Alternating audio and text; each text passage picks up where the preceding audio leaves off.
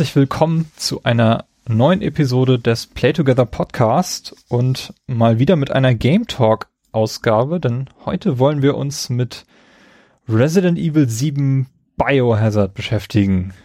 Und ja, ich bin der Timo und bei mir ist heute wieder der Carsten. Grüß dich. Guten Tag. Vor allem recht äh, aktuell sind wir diesmal. Ja, möchte ich meinen. Echt zeitnah. Hm. so zeitnah, dass wir den DLC noch gar nicht gespielt haben, weil er uns noch gar nicht zur Verfügung steht. Genau. Ja, Resident Evil 7 erschien im Januar 2017 als eins der ersten Top-Titel des laufenden Jahres. Und Mhm. ich würde schon mal weise voraus in die Zukunft blicken und sagen, das wird auch in meiner Top-Liste definitiv landen, äh, weil mich das auch ziemlich geflasht hat. Ähm, ja, was waren denn eigentlich so im Vorfeld deine Erwartungen an das Spiel, bevor das jetzt rausgekommen ist? Ähm, also eigentlich hatte ich keine großen Erwartungen an das Spiel, weil also das Ding ist, das ist ja ein Horrorspiel so ein, und im Grunde mag ich sowas ja gar nicht. ja. Ähm, also ich weiß nicht, so Horrorspiele und sowas, da, ja, nee, ist nicht mein Fall, spiele ich nicht gerne, gucke ich lieber zu, wenn andere Leute das spielen oder sowas. Ähm, nee, aber deshalb hatte ich auch so keine großen Erwartungen an das Spiel. Ähm, also ich habe mir da jetzt nicht den Messias von erhofft oder einfach das Spiel, das die Resi Resident Evil Reihe retten wird, weil der sechste Teil war ja einfach schon schrecklich, den habe ich ja auch gar nicht durchgespielt, weil ich das, äh, weil mir das einfach nachher zu langweilig wurde. Ähm, und zu viel Geballer war und ja, deshalb hatte ich jetzt ja keine großen Erwartungen und ja, war halt, es war, ich habe mir das halt so gekauft, um mal zu sehen, was es denn so wird. Wie war das denn bei dir? Ja, ich war auch eher so zwiegespalten. Also ich habe ja Resident Evil 4 und 5 sehr, sehr gerne und sehr oft durchgespielt. Ähm, was beim vielen Spielen, die ich spiele, eigentlich nicht vorkommt, dass ich die mehr als einmal anfasse. Ähm, egal wie gut Ja. sie sind. Ja, vor allem Ich den mein- fünften haben wir ja auch in allen Schwierigkeitsgraden im Koop durchgespielt. Genau, du hast ja auch, glaube ich, da- damals die 360 unter anderem auch für dieses Spiel gekauft, für Resident Evil 5. Und Ja, du hast ja Resident Evil sein. 4 auch auf der Wii dann ganz häufig gespielt. Ne? Also, Ja. also mit der Serie sind wir schon beide sehr, sehr verbunden, sage ich mal. Also mit den neueren Teilen. Mit den neueren Teilen, genau. Ich bin damals mit Code Veronica eingestiegen. Also hab den zweiten Mal gesehen, aber hab halt Teil 1, 2 und 3 nie gespielt. Mhm. Ja, ich habe ähm, mir den GameCube damals gekauft, kurz bevor Resident Evil 4 rauskam und habe dann Teil 1 im Remake gespielt und direkt danach Resident Evil 4. Und das war auf jeden Fall eine sehr, sehr wahnsinnig intensive Erfahrung. Mhm. Gerade weil beide Spiele so auf ihre unterschiedliche Art und Weise extrem intensiv sind. Und äh, ja, aber das sind eigentlich lange vergangene Zeiten und ich, das Spiel ist jetzt ähm, angekündigt worden auf der E3 2016 auf der Sony Mhm. Pressekonferenz, so ein bisschen überraschend, ähm, Ja. weil das ja eben noch gar nicht so lange her ist, also ein halbes Jahr eben. Ja, genau. Und dann halt tatsächlich irgendwie kommt im Januar. Kommt im Januar, genau. Das ist in einem halben Jahr. Das ist ja fantastisch. Und ich war halt so ein bisschen skeptisch, weil Re Resident Evil 7 jetzt so viel Neues macht und vor allem eben auch den Perspektivwechsel, den, wo ich ein bisschen Angst hatte, dass das zu sehr auf VR fokussiert. Und ganz ehrlich, Resident Evil 7 ist das erste volle AAA VR-Spiel, was draußen ist, was ich niemals in VR spielen möchte. ich glaub, Also ich würde also ich würde Oh. gerne mal ausprobieren, aber ich würde es halt auch, also jetzt, wo man weiß, was so passiert, Mhm. ähm, aber ich würde es halt wirklich gerne mal ausprobieren. ja, So. Aber weiß es ich halt nicht. Schwierig. Ähm, aber ich bin auch VR generell so ein bisschen abgeneigt. Hm. Ich habe das Spiel jetzt mit Kopfhörern gespielt und mit Virtual Surround. Und das war schon sehr, sehr intensiv, weil du wirklich genau erorten kannst, von wo die Geräusche kommen. Hm. Also wirklich extrem präzise, was ähm, Resident Evil besser macht als viele andere Spiele. Ähm, weil ich eben auch keine hochwertige, hochwertiges Audio-Equipment habe und ähm, von daher war das für mich eigentlich schon fast VR genug, muss ich, muss ich sagen. Mhm. Also es war schon wirklich intensiv und ich kann das Spiel auch nicht sehr, sehr lange am Stück spielen. Ähm, weil das einfach so, so krass ist. Also man, man, man hechtet ja teilweise bis zum nächsten Speicherpunkt und dann einmal durchatmen und dann kommt man raus und dann sitzt da irgendwo eine Oma plötzlich vor der Tür oder so. Ja, ich, wir wollen noch nicht in den Spoiler-Teil. Oder wir, wir, obwohl, wir können auch jetzt schon die Spoilerwarnung geben, Ja, ne? genau. Das Also das ist ein Game Talk und ähm, typischerweise behandeln wir hier Spiele, die wir im Detail erforschen wollen und durchgespielt haben und deswegen auch alles spoilern werden, was uns in den Sinn kommt. Von daher, wenn ihr Resident Evil 7 noch nicht gespielt habt, schaltet am besten jetzt äh, ab und schnappt euch das Spiel, spielt's durch und dann kommt ihr wieder und dann könnt ihr den Rest des Spiels mit uns erkunden. Hast du denn die Demo gespielt, die ja am selben Tag noch rauskam, als das Spiel angekündigt wurde? ja, die habe ich gespielt. Haben wir die nicht sogar zusammen gespielt? Ich glaube, Nee, ja. du warst, glaube ich, später da. Ich habe die vorher schon mal gespielt und du hast sie dann später bei mir schon noch mal gespielt. Ach, Ähm, stimmt, ja, äh, genau. Ich, du hattest mich irgendwann mal eingeladen, dann habe ich die Demo bei dir gespielt und du wusstest Genau. ungefähr schon, was passiert. Genau, So. also ähm, ja, ich habe mir die damals auch direkt runtergeladen. Auf der Playstation war das dann ja noch. Ähm, und ja, habe mich da so durchgegruselt. Vor allem in der Demo passiert ja äh, noch nicht viel. Also da passiert ja nichts, nichts Schlimmes, sag ich mal. Also das, man spielt ja in diesem, in diesem Gästehaus, das es so ja auch in, in dem fertigen Spiel gibt. Ja, gleich am Ähm, Anfang sogar, ja. Ja, genau. Und ähm, also eigentlich spielt man ja dann diesen Teil aus dem Spiel nach, nur dass halt, ich glaube, ein paar Item-Positionen verändert sind und ein paar Dinge nicht da sind, wo sie sein sollten und so. Wenn man das aus der Demo kennt, könnte das noch etwas verwirrend sein, aber ähm, die halbe Rinderhälfte, die in der Demo im Flur liegt, die ist nicht da. ähm, aber ja, sonst fand ich das halt ganz cool. Also man lief dann ja in diesem Haus rum, auch aus der Ego-Perspektive, konnte dann dieses eine Video sehen ähm, und konnte dann ja quasi den Schlüssel finden, der einen aus dem Haus rausbringt. Und wurde dann als Ende der Demo ja immer von dem, von dem Vater, von dem Jack Baker, äh, mit den Worten Welcome to the Family, Son, äh, niedergeschlagen. Und dann wurde halt so eine Szene abgespielt, wo man Charaktere aus dem, aus dem Videotape, das man dann gefunden hatte, nochmal sieht. Mhm. Und wie man, wie die getötet werden. Ja, es ist ja auch eine, eine tolle Entwicklung, die diese Demo eigentlich genommen hat, Mhm. weil sie ja Updates bekommen hat, was schon Genau, relativ zwei. untypisch ist. Zwei Updates hat sie, glaube ich, bekommen. Mhm. Die, als ich, ich, also ich bin nicht ganz so vertraut mit dem, was dort passiert ist, aber es gab anscheinend ein unlösbares Rätsel Hm. lange Zeit in der Demo. Ja, also was heißt ein unlösbares Rätsel? Es gab diesen Puppenfinger, Mhm. glaube ich. Also es gab den Finger und alle, alle Welt hat sich gefragt, oh, was, Capcom, was ist mit diesem Finger? Was, was macht man damit bloß? Und es gab dann halt so, ein, so riesige Gruppen, die sich dann halt äh, darum bemüht haben, irgendwie das äh, Mysterium aufzuklären. Und dann hat Cap- Capcom gesagt, ach so, ja, mit dem Finger, da ist eigentlich gar nichts mit, aber wenn ihr wollt, bauen wir da was. Und dann kam das mit einem Update irgendwie mit in die Demo rein. Aber ich glaube jetzt auch erst zum letzten Update. Beziehungsweise, nee, ich glaube, oder gab's die, es, es gab, gibt dann halt auf jeden Fall so eine Puppenhand. Und ich weiß nicht, ob die im zweiten, im ersten Update schon drin war, aber im, im letzten Update gibt's halt auch für diesen Finger und diesen, diese Hand gibt's dann halt auch eine Funktion. Also, dass man damit tatsächlich was machen kann. Genau, und als Belohnung Kriegt Kannst man eine du dort- Münze. eine Münze freispielen, die dann auch im fertigen Spiel dann benutzt werden kann, um ja Bonus-Items freizuschalten. Richtig. Genau. Obwohl man braucht sie, glaube ich, gar nicht. Du findest, glaube ich, im Hauptspiel genug Münzen, um einen Durchgang alle Items freizuschalten. Ja, es gibt 18 Münzen und ich glaube, man kann dann auch alle 18 im Spiel finden. Mhm, genau.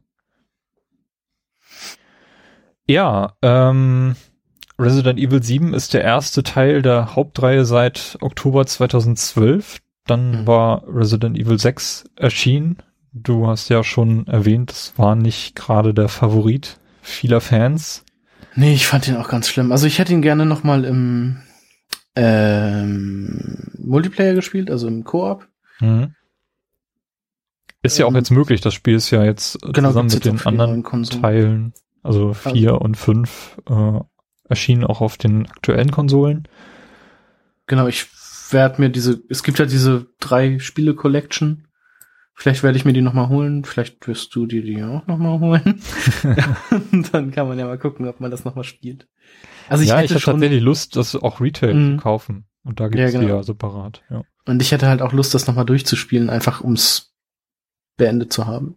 Ja, Resident Evil 6 ist ja auch so ein Zusammenkommen vieler Hauptcharaktere wie hm. Leon Kennedy und Chris Redfield.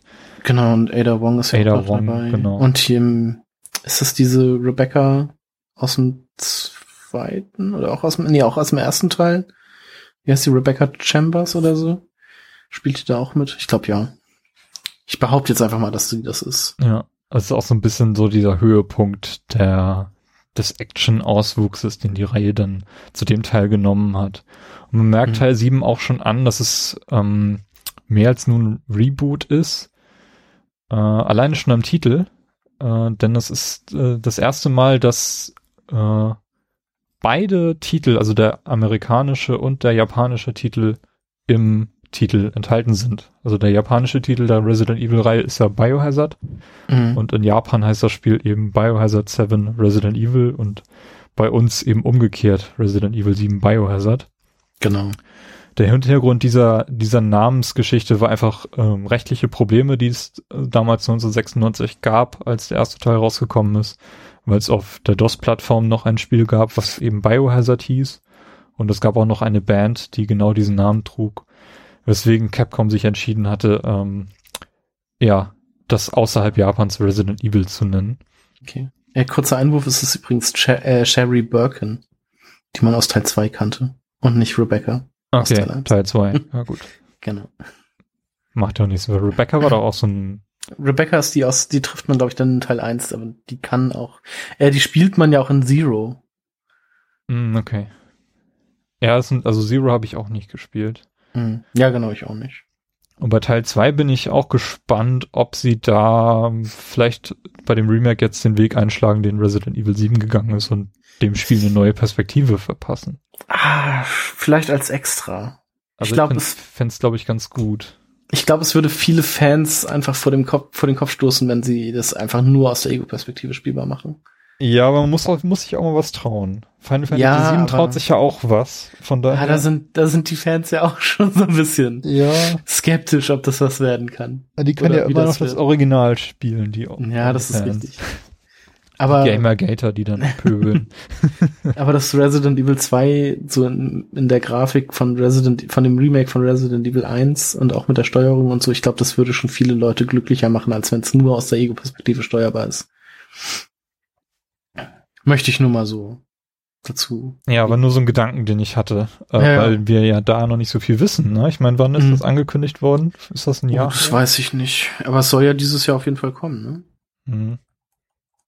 Mal sehen, wie lange das dauert, bis wir da ein bisschen was erfahren oder ob da irgendwie mit dem DLC schon mal was fallen gelassen wird. An Informationen, Teaserbild oder so. Das wäre schon mal ganz cool, wenn wir da ein bisschen mehr erfahren würden. Mhm. Aber im Moment ist ja Resident Evil 7 noch aktuell, stand jetzt, wo wir das hier aufnehmen. Ja. Genau, es ist äh, der erste Teil, der aus der Ego-Perspektive gespielt wird und damit auch erste oder schon der zweite Perspektivwechsel, den die Serie vorgenommen hat. Denn wir erinnern uns, am Anfang gab es diese ganz starre Panzersteuerung mit festen Kameraperspektiven. Mhm. Das wurde mit Resident Evil auf diese Schulterperspektive geändert. Teil 4. Teil 4, ja ähm, was sehr, sehr gut funktioniert hat in meinen Augen. Mhm. Und ja. Wurde dadurch natürlich auch actionreicher. Ja. Also, beziehungsweise Resident Evil 4 wurde auf jeden Fall actionreicher. Ja, es war ja auch quasi so ein Reboot der, der mhm. Reihe, kann man schon so sagen. Ähm, genau, und jetzt haben wir halt die Ego-Perspektive, was natürlich äh, bewusst eine Entscheidung war, ähm, um eben VR vernünftig machen zu können. Mhm. Äh, anders geht's ja nun mal nicht. Und Na, es gibt auch ein, äh, wie heißt das, Edge of Nowhere oder so? Äh, ist ein Third-Person-Spiel in VR, für VR. Aber hätte das Sinn gemacht? Also ich glaube gerade mm. diese, diese beklemmende Atmosphäre, die Resident Evil uns geben möchte, die funktioniert gerade aus der ego Ja, ja, klar, gut. das ist richtig, aber es gibt halt, ich wollte nur sagen, es gibt ein Spiel, das äh, Third-Person Ego äh, VR ist. Ja, okay, gut. Äh, ja, muss ich mir mal vielleicht mal anschauen. Ist so ein Cthulhu-Spiel. Ja, und ähm, ich glaube, ganz bewusst erinnert man sich mit diesem Spiel auch zurück an, äh, so, an den ersten Teil, wo man ja auch ähm, in so einem Haus sich aufhält und das erkundet und dem Horror auf die Spur geht. Ähm, es kommt also sehr viele Sachen zusammen, die eindeutig auf einen Reboot der gesamten Resident Evil Reihe hindeuten. Auch wenn wir gleich noch rausfinden werden, äh, wie sich das Spiel letztendlich in der Timeline einordnen wird. Mhm. Ich finde allerdings, ähm, muss ich auch ganz ehrlich sagen, da man, man in den Hauptteilen der Serie ja immer irgendwie die gleichen Leute gespielt hat, also Chris Redfield oder äh, Leon Kennedy oder so, hat man das ja, oder beziehungsweise Charaktere, die man halt aus den, aus diesen beiden Spielen sozusagen kennt. Im dritten Teil war das dann ja Jill Valentine. Ähm, Finde ich, ist das hier nicht so, also würde ich sagen, passt das nicht so ganz in die Hauptreihe, sondern wäre halt eher wieder so eine Art Spin-off. Ja, das ist halt noch nicht so ganz klar, wo das hinläuft. Ich nehme mir auch also so ein bisschen viel vorwend, aber es ist auffällig, dass man hier äh, auf Seiten der Charaktere zumindest erstmal überhaupt keinen Anknüpfungspunkt hat. Mhm. Ne? Es sind völlig neue Charaktere. Es sind auf den ersten Blick normale Staatsbürger, den man da spielt, also Ethan Winters, macht halt nicht den Eindruck, als ob er irgendwie keine Ahnung, für so ein SWAT-Team arbeitet. Äh, ja, ist halt genau seine halt Freundin. Halt sehr normal. Äh, wir erfahren natürlich äh, bald, was mit seiner Freundin tatsächlich los ist, der Mia Winters. Ähm, aber auf den ersten Blick ist das eben eine ganz normale Person, die mhm. keinen außergewöhnlichen Beruf nachgeht. So. Und das war bei den anderen Teilen halt anders und genau, von den bekannten Charakteren taucht wahrscheinlich nur eine Person auf. Dafür mhm. müssen wir allerdings bis zum Schluss warten, genau. genau. Director des Spiels ist äh, Koshi Nakashini und die Producer sind äh, Masachika Kawata und Jung Takeuchi. Und ich habe jetzt in Vorbereitung auf diese Sendung noch ein Interview mit den dreien nachgelesen, wo interessanterweise ein bisschen die Hintergründe zur Entwicklung von Resident Evil ähm, beschrieben wurden. Den Link mhm. dazu findet ihr auch bei uns in den Show Notes. Unter anderem fand ich äh, den, die Passage sehr, sehr interessant mit Takeuchi, der beschrieben hat, ähm, wie sich Resident Evil 7 ähm, als Survival Horror Game definiert und damit äh, sich abgrenzt von anderen Horror Games, die gerade populär Bereich äh, sind, gerade im Indie-Bereich. Also Outcast kommt mir da in den Sinn. Ähm, wir sehen ja auch viele Anleihen irgendwie an an den Playable Teaser zu Silent Hills, das mhm. es ja nun leider nie geschafft hat. Genau, und da muss man, also das, da hieß es ja auch, dass das fertige Spiel vielleicht anders ausgesehen hätte, aber ich meine, PT ist von äh, Mitte 2014, so E3 2014 war das, glaube ich. Oder ein bisschen später. Ja. Ähm, ich weiß nicht, weißt du, seit wann jetzt Resident Evil in Entwicklung ist? Zufällig? Also, weil ich könnte mir gut vorstellen, dass die sich dann, dass Capcom gesagt hat, okay, PT kommt ja so phänomenal gut an. Äh, gucken wir mal, dass wir Resident Evil auch in die Richtung bringen könnten. Und ich meine, die hatten dann, also vielleicht hatten sie vorher schon was, aber oder angefangen mit irgendwas und dann haben sie sich vielleicht gedacht, okay, dann versuchen wir es auch mal mit der Ego-Perspektive und mal sehen, was draus wird. Also ich glaube, dass da so ein Mix aus Wahrheit und Fantasie drin steckt an dem, was du sagst. Ja. Ähm, also, also, ich bin ganz sicher, dass sie sich davon haben inspirieren lassen, weil diese mhm. Parallelen einfach so krass sind, dass man das definitiv nicht außer, außer achten lassen darf. Mhm. Ähm, also gerade diese Passagen im Haus, die im frühen Teil des Spiels halt vorkommen, die erinnern teilweise frappierend an PT. Na, das kann man wirklich nicht von Hand weisen und ich glaube, das ist auch Absicht. Ähm, dass man vielleicht mit Resident Evil so diese Aufgabe erfüllen möchte, die man mit, die die Fans von Silent Hill halt erwartet haben, dass sie halt auch so mhm. ein Spielerlebnis bekommen. Dass man die halt so mitnehmen möchte. Das finde ich auch vollkommen okay. Ähm, wie lange das Spiel jetzt in Entwicklung war, das weiß ich jetzt gerade nicht im Kopf, aber ich glaube, es war nicht so lang und das Team, was an Resident Evil 7 gearbeitet hat, ist auch gar nicht so riesig gewesen. Und das mhm. ist ein Problem, weil Resident Evil 7 momentan noch nicht die Erwartung von Capcom im finanziellen Bereich erfüllt. Und das hat sich jetzt gerade, wo wir diese Aufnahme machen, drei Millionen Mal verkauft. Mhm. Und es muss sich bis Ende März vier Millionen Mal verkaufen, damit ähm, es im Capcom Finanzbericht irgendwie als Erfolg verbucht werden kann. Und das ist irgendwie ziemlich unfair. Ähm, weil Resident Aber Evil 7 halt nicht diese Lücke als Action-Monstrum wie, wie Teil 6 und Teil 5 äh, eben erfüllen kann. Und bis wann müssen wir das machen? Ende März? Ende März ist, äh, habe ich zumindest so. äh, in Erfahrung gebracht, dass das so dieser Finanz Bericht fällig ist. Hm. Aber also ganz ehrlich, ich das wäre ja jetzt nur noch eine Million, also das könnte man ja vielleicht schaffen. Ja, aber es gab da also, ein paar interessante Berichte, wie die Capcom-Aktie gefallen ist, während Resident Evil von den Fans oder den von vielen Spielern, sagen wir mal so, und der, der Presse gefeiert wurde, ähm, weil es halt nicht diese mega Verkaufszahlen hat, die sich Capcom wahrscheinlich erhofft hat. Auf der anderen Seite ist es halt ein, eine Neuausrichtung und ein Genre, was sicherlich nicht jedem liegt. Ja. Also ich glaube schon, dass Resident Evil weniger zugänglich ist als Teil 6 und Teil 5. Mhm. Das, Aber wenn selbst, ja. wenn selbst ich das gespielt habe, gibt's ja vielleicht auch noch andere Leute wie mich, die sagen, okay, Horror und sowas ist aus der Ego-Perspektive nichts für mich, aber ich guck da jetzt trotzdem mal rein. Ja. Genau, wir waren aber noch kurz äh, bei diesem Interview, äh, ja, genau. nämlich dieser Unterschied zwischen Horror Survival, was Resident Evil sein möchte, mhm. und den klassischen Horrorspielen ist, die diese Indie die gerade im Indie-Bereich so boomen, was dieser Unterschied eigentlich ist. Und äh, laut Taka Takeuchi war die, war die Interpretation, dass Horrorspiele den Spieler bloß erschrecken sollen und ängstigen sollen und quasi das einzige Ziel ist, was du hast, ist zu entkommen. Und Survival-Horror-Spiele, also das, was Resident Evil 7 sein möchte, äh, gibt dem Spieler halt die Möglichkeit, zurückzuschlagen und, und eigene Ziele zu verfolgen und damit auch hm. die Ängste zu bändigen. Also, dass du nicht ständig, äh, keine Ahnung, nur Scare-Jumps vorgesetzt bekommst, um, um quasi weiterzukommen.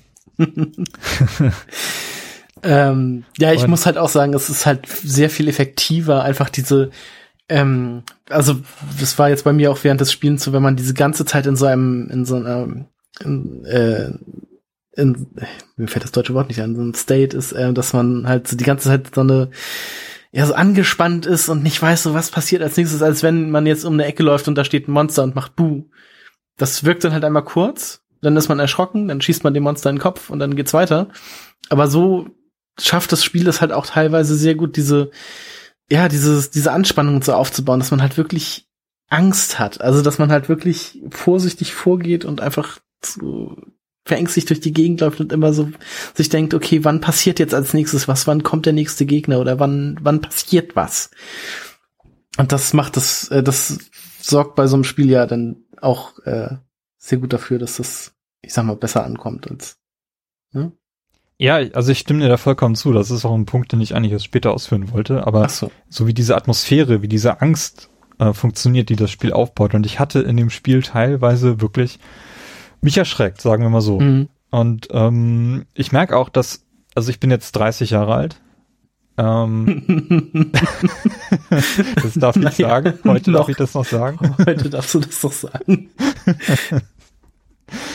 ähm, wie, wie sehr irgendwie ich geistig über die Jahre abgestumpft bin, weil mich irgendwie Dinge nicht mehr schockieren können. Ich weiß, wie ich als Kind vom Fernseher gesessen habe und eine Folge Akte X geguckt haben und danach nie schlafen konnte, weil ich mhm. so Angst hatte vor diesen Erlebnissen, die ich dort auf dem Bildschirm gesehen habe. Ja, und Akte X hatte in einigen Folgen so diesen Moment, dass irgend so ein Fall gelöst wird von Mulder und Scully und die letzte Szene, die diese Folge dann noch hat, ist irgendwie dass sie es nicht gelöst haben, sondern dieses Monster noch da ist oder was auch immer halt gerade in der Folge behandelt wurde. Und mhm. das hat mich wirklich so beschäftigt, teilweise, dass ich diese Serie auch dann lange nicht gucken konnte, bis ich sie dann irgendwie vor ein paar Jahren dann mal nachgeholt habe. Und äh, mittlerweile können mich Medien halt kaum noch irgendwie so schocken. Ne? Ich, ich versuche dann irgendwie das was, ähm, was mich fasziniert an, an Serien, Filmen, an Spielen, ähm, so auf intellektueller Ebene eher zu begreifen, aber so diese Schockmomente, die ziehen bei mir meistens gar nicht mehr. Ähm, was mich schockiert, sind meistens eher so Ekelsachen und auch da ist Resident Evil 7 voll von. Will ich mhm. nicht sagen, dass das positiv ist, aber es ist teilweise hier so übertrieben, dass, dass, dass ich das wieder witzig fand. Ja, ja, eben. Also. Und aber diese, diese Atmosphäre, die ist wirklich wahnsinnig. Deswegen würde ich auch sagen, dass ich jetzt noch nicht bereit bin, das Spiel in VR zu spielen, weil ich glaube, dass, mhm. das wird mich gerade auch mit 3D-Sound und so, wo du sich nicht, nicht mehr traust, irgendwie dich umzudrehen oder, oder was auch immer. Das, das wäre, glaube ich, noch ein bisschen zu krass. Und das rechne ich diesem Spiel hoch an, dass das wirklich auf diese Art funktioniert und nicht einfach so wie Until Dawn, was glaube ich ein ganz gutes Beispiel ist auf dieser Seite, was wirklich komplett von Jumpscares lebt. Ja, genau, das ist ja auch nicht, ja, genau. Also. Ja. Was, was dadurch auch vorhersagbar ist. Und, und hier bei Resident Evil, also diese Türen zum Beispiel, ne, die funktionieren auf eine Art und Weise, wie ich das schon lange nicht mehr in dem Spiel gesehen habe. Ich kann mich gar nicht mhm. erinnern, ob ich jemals so gut hab äh, umgesetzt gesehen, wie diese Türen in Resident Evil 7 halt funktionieren. Also du, du kennst ja, diese Türen spielen schon immer eine wichtige Rolle in der Reihe, ne? Die früheren genau, Teile Ladezeiten. diese Ladezeiten, diese Türanimationen und so. Also es ist, ist schon was Wichtiges. Du öffnest diese Tür und was ist dort hinter? Und du kannst halt in Resident Evil eine Tür öffnen, so einen Spalt weit und so durchliegen und lugen und gucken, was dahinter liegt. Mhm und dich so ein bisschen darauf vorzubereiten. Ne? Du kannst die Tür ganz schnell öffnen und in den Raum reinstürmen oder nur ganz ja. langsam, wenn du ganz langsam gegen gehst und dann öffnet sich die Tür eben nur so ganz vorsichtig. Ähm, du kannst die Türen auch wieder schließen. Ähm, da gibt es mhm. sogar ein Achievement für, was ich nicht bekommen habe, interessanterweise. ja, ich habe gesehen, dass es das Achievement gibt und habe dann versucht, eine Tür zuzumachen, was dann auch ging. Ja. Ähm, Ne, du brauchst manchmal bestimmte Schlüssel, um eine Tür zu öffnen und das wird in diesem Spiel auch ziemlich gut getrackt, dass du immer genau weißt. Das so, finde ich übrigens in diesem Spiel auch sehr gut umgesetzt. Also es gibt ja schon immer in Resident Evil Spielen irgendwie im im ersten Teil gab's halt so diesen Rüstungsschlüssel oder so diesen oder diesen Helmschlüssel oder so, dann war da halt ein Emblem drauf, wo dann halt so ein Ritterhelm oder so drauf war und dann wusstest du, okay, damit muss ich jetzt zu der und der Tür, dann passt das. Und hier ist es halt tatsächlich so, ähm, du brauchst den Schlangenschlüssel. Okay, das erkennst du daran, dass an die Tür, an, die du, an der du den brauchst, eine Schlange genagelt wurde. und dann hast du diesen Schlüssel und um diesen Schlüssel wurde halt auch eine Schlange gewickelt, also eine echte Schlange, die halt dann tot ist. Aber das ist halt so in eine Hommage an die alten Teile, aber halt äh, auf das Setting quasi umgemünzt und das funktioniert, für mich persönlich funktionierte das so sehr gut. Weil ich weiß, okay, in den alten Teilen war das halt irgendwie Schlüssel mit Symbolen und hier ist es halt wortwörtlich der Schlangenschlüssel oder der Krähenschlüssel oder so, weil es ist eine Krähe drauf oder halt eine Schlange. Ja, das, das ist auf jeden Fall etwas, was das Spiel sehr gut macht, weil es nämlich ähm, dir dahingehend keine Steine in den Weg wirft. Ne? Du siehst, die Tür ist abgeschlossen, du siehst, da ist eine Schlange drauf und auf der Karte wird das dann plötzlich mhm. als Schlangenschlüssel eingetragen, fertig. Na, du ja, musst genau. dir nicht irgendwie merken, ah, wo war jetzt diese Tür, wie sah das Schlüsselloch aus, muss ich mir das aufschreiben, nein, muss ich das in der Komplettlösung nachgucken, nein, das wird in deiner Karte vermerkt und das ist okay so, weil die Rätsel einfach so viel zugänglicher geworden sind. Das ist auch so ein Ding. Aber nochmal, um die Türen abschließend zu behandeln, ähm, das ist Türen abschließend behandelt. ja, also es funktioniert halt in Resident Evil so gut und so so so simpel das klingen mag, einfach weil die Türen sich realistisch anfühlen. Und das ist, mhm. ist einfach also in anderen Spielen haben eine Tür eine Funktion, sie sind offen oder sie sind zu. Und das ist in Resident Evil 7 halt nicht der Fall. Und das finde ich halt so cool. Und das trägt so unglaublich zur Atmosphäre bei obwohl es eigentlich so ein ganz simples Element ist. Und das finde ich halt, ist ein ganz zentrales Element von diesem Spiel. Mhm. Ja, also das funktioniert wirklich sehr gut. Mhm. Ähm, dann können wir eigentlich mal in die Story einsteigen, oder? Mhm. Ja, einmal so kurz zusammenfassen, was in dem Spiel passiert, gar nicht so tief. Ähm, und wir haben uns überlegt, wir machen das mal so chronologisch, äh, wie das Spiel das eigentlich nicht präsentiert, sondern wie man sich das halt erarbeiten muss äh, damit es ein bisschen einfacher ist. Und auf der anderen Seite ist das natürlich nochmal ein Major Spoiler, aber die Warnung haben wir schon ausgesprochen. Von daher ist das okay, denke ich. Mhm. Ähm, also das Spiel hat zwei Zeitlinien. Es spielt einmal 2014 und einmal 2017. Und in der Resident Evil Timeline ist das ähm, damit die, die startet 1998. Also 16 Jahre äh, beginnt es nach dem Ausbruch dieses Virus äh, aus, aus der Umbrella-Geschichte. Mhm. Dann 2014 passiert etwas, äh, Mia Winters verschwindet und hinterlässt ihrem ihrem Ehemann, das kann nicht ihr Freund, die sind ja verheiratet, ihrem Ehemann Ethan eine Videobotschaft, dass er nicht nach ihr suchen soll. Und ähm, wir erfahren, dass Mia für eine Organisation, die un, also nicht benannt, näher benannt wird in diesem Spiel, an einer mhm. Biowaffe arbeitet, ähm, und diese Biowaffe ist eben eine Person namens Evelyn, ein Kind. Genau, ein kleines Mädchen. Ja. Ähm, und sie soll sie mit zusammen mit diesem Director Alan Joni nach ähm, ja zu einem anderen Ort bringen, weil sie befürchten, dass irgendwie die Konkurrenz Evelyn stehlen könnte. Genau. Und sie machen das auf einem Tanker. Genau, auf einem Öltanker. Genau, sie reisen auf einem Öltanker als Passagiere mit, weil sie damit erreichen wollen, dass das halt nicht so viel Aufmerksamkeit auf sich zieht. Und das kann man ja, Ja. tatsächlich machen. Also du kannst ja schon Überfahrten auf solchen Containerschiffen oder auch Tankern halt buchen. Äh, die nehmen durchaus mal so ein, zwei, drei Passagiere mit. Also das ist jetzt nichts Mhm. Ungewöhnliches, sage ich mal. Und ist auch eine Okay. coole Idee auf jeden Fall. Ja, und äh, leider passiert es, dass die Mission schief läuft. Evelyn büxt aus und Genau. das Schiff strandet in der Nähe dieses Bakerhauses. Mhm. Also Evelyn sorgt ja quasi dafür. Also die verwandelt die Crew in diese, diese Monster oder ihre Familie, in Anführungsstrichen, ihre Freunde und ähm, dann trifft man sie nicht irgendwie auf dem Weg zur Brücke und dann fetzt sie das Schiff quasi auseinander und man fällt selber ins Wasser. Irgendwie so passierte das, glaube ich. Mhm. Ja, und dann steigt das Spiel letztendlich äh, 2017 ein. Äh, ich glaube im Mhm. Juni, Juli 2017. Aus der Irgendwie Perspektive so, ja. von, von Ethan, ähm, der eine Nachricht bekommen hat. Ähm, ich weiß nicht genau, wie der Wortlaut war, aber ähm, Ähm, irgendwie einfach nur äh, gewisser Ort in äh, Louisiana. Ähm, Baker Farm, come and get me. Von geschri geschrieben von oder verschickt von ähm, Mias E-Mail-Account. genau. Also er hat einen Ort und er hat halt äh, nie, also er weiß von wem es ist und er hat halt einen Ort, wo er hinkommen muss. Mehr steht nicht drin. Er fährt da halt hin und äh, findet dort dieses Haus vor, dieses Bakerhaus äh, und findet einen Eingang in das Gästehaus, was dann quasi so diese Szene aus der Demo nachspielt, so ein bisschen. Genau. Von Und, diesem äh, Haus steht dieser, dieser Filmwagen. Genau, das von dem Team, was man halt auch aus der Demo kennt.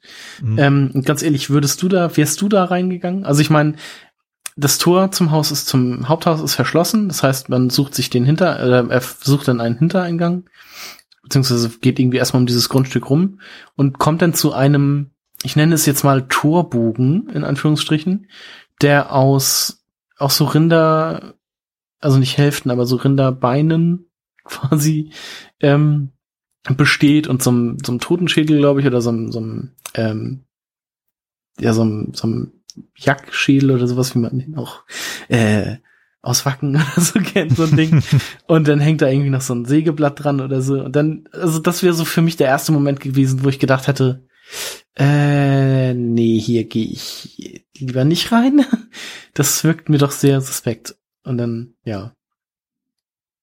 Ja, natürlich. Also, das ist auch einer der größten Kritikpunkte, die ich an diesem Spiel habe, dass diese Figur einfach so unglaubwürdig geschrieben ist. Vielleicht Mhm. kommen wir da gleich noch drauf. Ja. Äh, vielleicht greifen wir das gleich nochmal auf. Äh, lass uns doch erstmal noch kurz weiter erzählen, was ungefähr so grob passiert. Genau, also man ist in diesem Gästehaus, das man halt auch aus der Demo kennt, äh, findet dort im Keller, wie kommt man da eigentlich rein? Naja, man man findet dort im Keller direkt ähm, schon Mia, die da eingesperrt ist. Ähm, man kann sie dann befreien und versucht dann mit ihr zu fliehen. Und Ja, man, also es ist dann- auch, ja, oder? genau, es ist sehr, sehr interessant gemacht, dass man so früh auf Mia trifft. Ähm, Mhm, genau.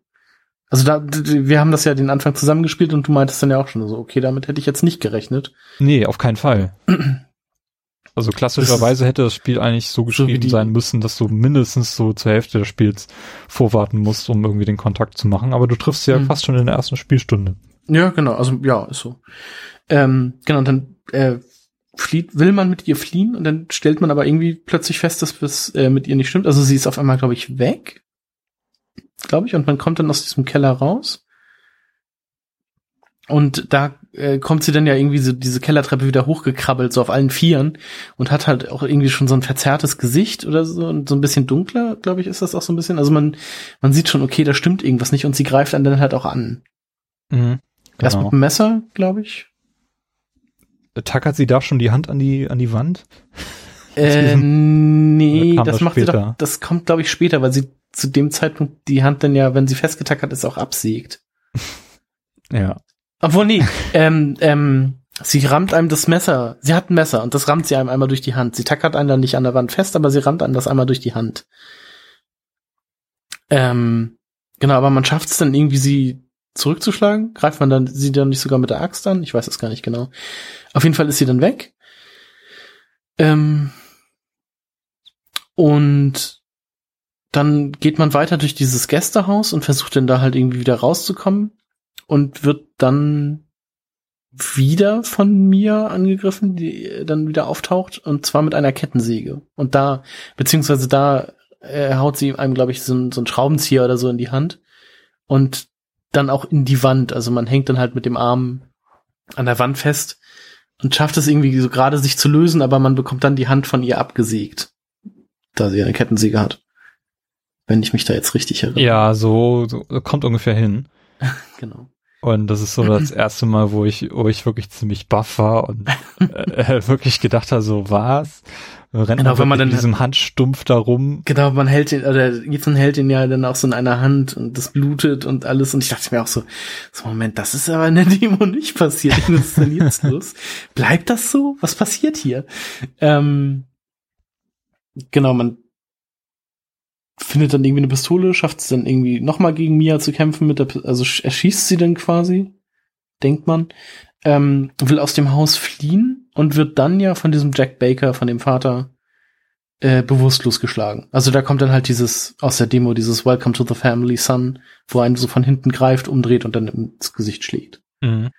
Und dann wacht man an dem Essenstisch auf, wo man dann die ganze Familie einmal sieht. Ähm, Lukas, den Sohn, dann halt Jack und seine Frau Margaret und äh, die Oma im Rollstuhl, die, Die- halt sehr, Genau. Die sich ganz am Ende rausstellt, dass das eben Evelyn ist, genau, die durch diesen, ich vermute, das ist eine Nebenwirkung von dieser Biowaffengeschichte, dass sie dadurch Ja. sehr schnell altert, ja. genau. Ja, auch eine super geile Szene. Diese Tischszene. Herrlich. Ja.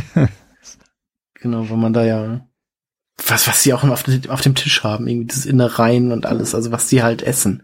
Mhm. Das ist so super ekelhaft. Und dann am Tisch hackt ja auch der, der Vater seinem Sohn den, den Arm ab. Und also man merkt schon, die sind irgendwie sehr, sehr wütend, weil die Frau, äh, die Mutter, die Evel äh, Margaret, äh, die dreht auch so ein bisschen durch, weil Ethan das Essen nicht essen will. Und dann schnauzt der Vater sie halt an und schreit sie an und schickt sie raus und so. Das ist schon sehr, sehr abstrus alles. Also, sehr komische Familie. Sehr over the top auch, ja. Da merkt man direkt, dass da auf jeden Fall was nicht stimmt. Genau. Ich weiß nicht, sollen wir in dem Detailraum weitermachen? Sonst würde Nee, ich einfach glaub, sagen. ist- ja, ich glaube, das ist sehr, sehr detailliert, was wir Ja. gerade machen. Das muss Ja, also man, sein. man kämpft, man, man kommt nachher in das Haupthaus. Ne, ne, also man ist zu dem Zeitpunkt. Oder ist man schon Haus. zu dem Haupt, äh, zu dem Ja, ja, Haupthaus zu dem, gekommen? da ist man schon. Mhm. ähm, kommt dann auch aus dem Haus raus und macht dann Kontakt mit äh, Zoe, die einen übers Telefon ein paar Mal versucht zu erreichen oder auch erreicht. Genau, also man hat, man hat Kontakt mit Zoe schon vorher gehabt. Und äh, sie ist so quasi dieser Leitfaden, den man dann hat, oder dieses äh, gibt Mhm, einem, genau, sie, sie gibt, gibt einem die Ziele. Aufgaben. gibt dir Mhm. Ziele, ähm, was du erreichen musst, wenn du da rauskommen möchtest und so. Ähm, also sie scheint normal zu sein, sagen wir mal so. Mhm. Sie gehört ja auch zu dieser Baker-Familie, ist dann die Tochter wahrscheinlich. Genau. Ähm, eine Sache muss ich jetzt aber doch noch mal sagen. Ähm, es gibt ja auch wieder Resident Evil typisch so irgendwie diese Rätsel, weil um dem, aus dem Haupthaus rauszukommen, muss man drei äh, Hundeköpfe finden, um die in einem in die Tür einzusetzen und erst damit wird sie entriegelt. Und ähm, bei einem anderen Rätsel sagt Ethan dann halt irgendwie so, wer denkt sich denn so einen Schwachsinn aus? Was dann halt auch so als kleine Hommage an diese Rätsel aus den alten Resident Evil Spielen ist, weil ähm, ich glaube, da ist der zweite Teil ganz gut, was ich so mitbekommen habe, diese Polizeistation am Anfang. Ähm, was da für abstruse Rätsel sind, die man lösen muss, um irgendwie sich in dieser Polizeistation zu bewegen, ist einfach total sinnlos alles und total bescheuert. Also sowas würde kein normaler Mensch irgendwie Nein. entwerfen. Und deshalb finde ich das ganz witzig, dass äh, Ethan das dann so kommentiert mit, wer denkt sich denn sowas Idiotisches aus? Oder so, wer, denkt sich denn sowas, solche Rätsel aus? Oder sowas. Das finde ich halt ganz witzig. Das nur noch mal dazu.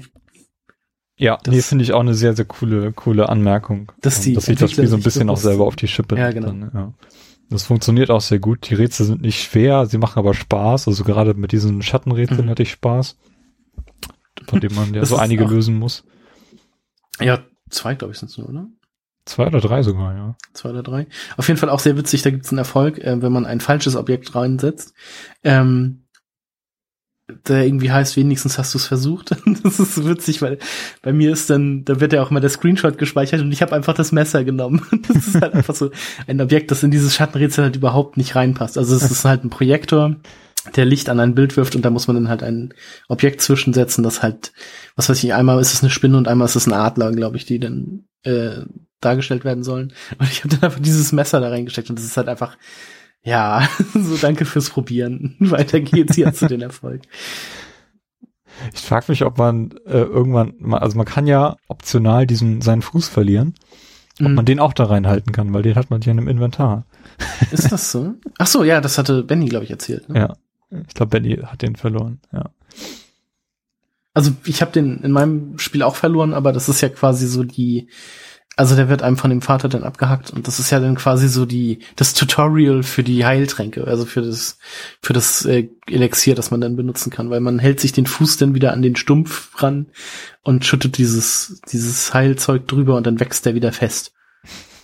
Also ja, gut. Großartig. Genau, und also die Hand wurde ja auch wieder festgetackert und dann mit so einem, also man hat, ähm, nachdem man an diesem Tisch aufwacht, auch diesen, was ich auch sehr cool gelöst finde, diese Uhr um, diese Smartwatch nenne ich es jetzt einfach mal, Mhm. äh, wo der Gesundheitszustand drauf äh, gezeigt wird, was ich also wirklich eine sehr coole Lösung finde, dass man nicht einfach nur so ein EKG-Ding im Inventar oder so hat, sondern tatsächlich das als Uhr bei sich trägt. Ähm, und sieht dann halt auch immer, wie die, wie die Hand getackert wurde, einfach an den, an der Siegestelle einfach wieder zusammen. Ja. Genau. Genau. Wir kommen aus dem Haus raus, äh, nutzen den Wohnwagen so ein bisschen als, als Basis, der da im Garten steht. Genau, der irgendwie Zoe zu gehören scheint. Und ich weiß gar nicht, was dann als nächstes kommt. Ob dann schon Das, alte Haus, das alte Haus. das ne? mit der Mutter. Ja. Genau, also wir müssen quasi jetzt erstmal die Baker-Familie besiegen, um irgendwie weiterzukommen. Mhm. Ähm, Zoe äh, gesagt dann, dass sie äh, ein Heilmittel herstellen kann. Das heißt, man besorgt dann irgendwann diese Zutaten dafür, ja. um das Heilmittel herzustellen, von dem man Mhm. dann zwei Ampullen zieht. Genau. Ähm, eine braucht man jedoch, glaube ich, um Jack zu besiegen, war das Jack? Genau, den man dann im, genau, den man nach dem dritten Haus sozusagen, im dritten Haus ist äh, Lukas, der Sohn, dann quasi sozusagen der, der, der das Thema angibt, so der Endgegner ist in Anführungsstrichen. Und danach trifft man halt im Bootshaus auf, auf Jack erneut. Und muss dann halt ihm im, in letzter Konsequenz eins dieser, eins von diesen Serum, Seren? Serums, äh, aus, äh, äh, ab, verabreichen und dann muss man sich entscheiden, ob man äh, Mia oder äh, Zoe heilt. Bei Mia hat man inzwischen auch wieder getroffen. Genau, die waren ja zusammen Und- da gefangen. Genau. Und ähm, genau an dieser Stelle entscheidet man auch, äh, welches Ende man am Ende sehen wird, auch wenn die sich eigentlich nur marginal unterscheiden. Genau, obwohl ich das, äh, wie im Vorgespräch schon gesagt, das Zoe-Ende sehr enttäuschend finde. Genau, und dann geht's weiter. Ich habe mich auch für Mia entschieden. Genau, ich habe mich auch für. Mia, ent- also weil ich mir dachte, das ist meine Frau, natürlich entscheide ich mich für Mia Mhm. und nicht für für Zoe, eine Frau, die ich jetzt irgendwie gerade mal fünf Minuten gesehen habe und vorher nur vom Telefon kannte und das auch erst seit einem, also das das spielt ja alles in einer äh, an einem Tag, also deshalb Zoe hat mir zwar geholfen, das ist nett, aber ich will trotzdem meine Frau, deshalb bin ich ja hier. Ja. Auch wenn die Verbindung, die man zu seiner Frau hat, äh, relativ äh, Sie wird auf eine harte, sie wird auf eine harte Probe gestellt, sagen wir mal so. Ja, um es mal so ganz ähm, banal zu sagen, ja. Ähm, genau, geht's dann direkt aufs Schiff an der Stelle mit dem Boot? Genau, also ähm, genau, da gibt's einen Cut, sag ich mal im Spiel. Ähm, man wird, also man flieht mit einem Motorboot, das dann angegriffen wird von Evelyn. Ähm, und man wacht dann quasi als Mia wieder auf, äh, an diesem Schiff auf, sieht, wie äh, Ethan wegtransportiert wird von so schwarzem Kram. Wobei ich dachte mir, dass er da gestorben ist, weil es ist nicht ersichtlich, dass er wegtransportiert wird, sondern dieser schwarze Kram, dieses Zeug, er umschlingt ihn so und dann verschwindet es wieder im Boden. Und das ist für mich halt nicht logisch, dass da, ähm, dass, dass Ethan da irgendwie mit ist, vor allem weil danach auch noch so Gewebe und sowas im, äh, übrig geblieben sind. Und ich dachte dann einfach, okay, Ethan ist jetzt tot. Ja, das war mir auch nicht so ganz klar, aber ich habe dann überlegt, so, ich habe mit Ethan jetzt so viele Items gesammelt und es sind definitiv noch nicht alle. Von daher muss mhm. ich den nochmal irgendwann wieder spielen, weil Mia hat ja eh eigenes Itemset, äh, ja, was genau. du in dem Moment hast. Und ich hatte auf jeden Fall noch nicht alle Münzen und ich wusste, ich, also ich habe auch später dann noch gesehen, dass man noch Münzen findet. Ähm, von daher war mir klar, dass das noch nicht das Ende sein kann von Ethan. Ja. Also so habe ich mir das jedenfalls erschlossen. Genau. Ja. Genau, dann kämpft man sich halt auch durch dieses Schiff, wo man dann auch wieder auf die, äh, auf Evelyn trifft und dann halt dieses 2014er Video äh, sieht und spielt, wo man dann halt erfährt, ähm, was halt passiert ist, wie das zu dem Ganzen kam und ähm, am Ende des Schiffes trifft man dann, oder findet man Ethan wieder. Ähm, Mia rettet ihn dann quasi und sie bleibt bei Evelyn und man spielt ab dem Zeitpunkt dann wieder als, als Ethan weiter. er kommt von dem Schiff und ist dann in so einem, ist dann in so einem Schuppen, wo dann mysteriöserweise auch wieder diese Vogelkäfige stehen, in dem man diese Münzen einwerfen kann, mhm. äh, um irgendwelche Goodies zu bekommen oder freizuschalten. Äh, und fährt dann mit einem Fahrstuhl in diese Salzmine runter, ähm, durch die man sich dann durchkämpft und durchschießt. Und nach der Salzmine gibt es, also wenn man aus, beziehungsweise am Ende der Salzmine oder in der Mitte der Salzmine findet man ein Labor, wo man halt dieses, äh, dieses Serum herstellt. Ähm, also man hat ja, nee, Moment, wie ist das denn? Man hat dieses, man, nee, man bekommt von, äh, von Mia eine Gewebeprobe von Evelyn. Und mit dieser Gewebeprobe stellt man dieses Antiserum her, mit dem man sie besiegen kann. Richtig, ja, genau. Das ist auch wieder sehr komisch, weil in diesem, also in diesem Labor ist halt dieser Koffer, wo man das macht. Und in der Mitte dieses Koffers liegt halt diese, diese Leiche, also diese, diese komisch zusammengeschrumpfte, vertrocknete, ja, ich weiß nicht, Kinderleiche oder so. ich finde das sehr komisch. Alles. Auf jeden Fall in der einen Seite steckt man dann diese Gewebeprobe rein und mit dieser, mit dieser Leiche zusammen kommt dabei dann halt nachher dieses Antiserum raus. Ähm, Genau, man kommt dann aus der Mine raus und findet dann heraus, dass diese Mine eine äh, eine Verbindung zum Gästehaus hat. Also man ist dann wieder im Gästehaus, wird dann mit Halluzinationen von, äh, also sieht Evelyn dann halt auch als, als Kind und wird dann mit Halluzinationen von Mia konfrontiert, die wieder mit der Motorsäge auf einen losgeht, aber die man halt mit einem Schuss sozusagen verschwinden, äh, ja, erschließen kann und dann verschwindet sie wieder. Und dann trifft man im Dachgeschoss auf Evelyn als Kind wieder, die so mit Schockwellen agiert und man sich an sie ran äh, tasten muss und sich immer im richtigen Moment irgendwie schützen muss und injiziert ihr dieses Serum. Und es stellt sich dann heraus, dass dann diese Visionen verschwinden und dass man halt dieser alten Frau im Rollstuhl, also Evelyn, wie sie jetzt aussieht, das Serum verabreicht hat ja, Endkampf beginnt, man besiegt sie und er wird dann. Ja, man äh, bekommt interessanterweise Unterstützung aus der Luft. Ja, genau. Man, also man bekommt Unterstützung. Eine, eine Waffe wird einem zur Verfügung gestellt, die Albert 01A oder irgendwie sowas. Äh, das quasi den, den Raketenwerfer aus anderen Resident Evil Spielen ersetzt, den man zum Schluss bekommt. Ähm, und mit der Waffe muss man dann halt Evelyn endgültig töten. Und es stellt sich dann heraus, dass die Hilfe, die man bekommen hat, äh, dass derjenige, der sich, der nimmt dann seinen Helm ab, der aus dem Helikopter kommt und stellt sich als Redfield vor. Ähm, ja, und hilft einem dann quasi in den Helikopter und man fliegt dann weg und auf dem Helikopter sieht man dann noch ein Umbrella-Logo, Umbrella Corp oder sowas. Und aber es ist nicht das alte Umbrella-Logo, dieses weiß-rote, sondern es ist so blau-rot-schwarz jetzt. Mhm. Mit so Verschnörkelungen in dem Weißen quasi drin. Äh, was auch noch mal offene Fragen hinterlassen hat. Und du meintest, im, im Abspann steht, dass äh, Redfield, also dass er, dass der Synchronsprecher oder so als Chris da nur bezeichnet ist oder Chris Redfield?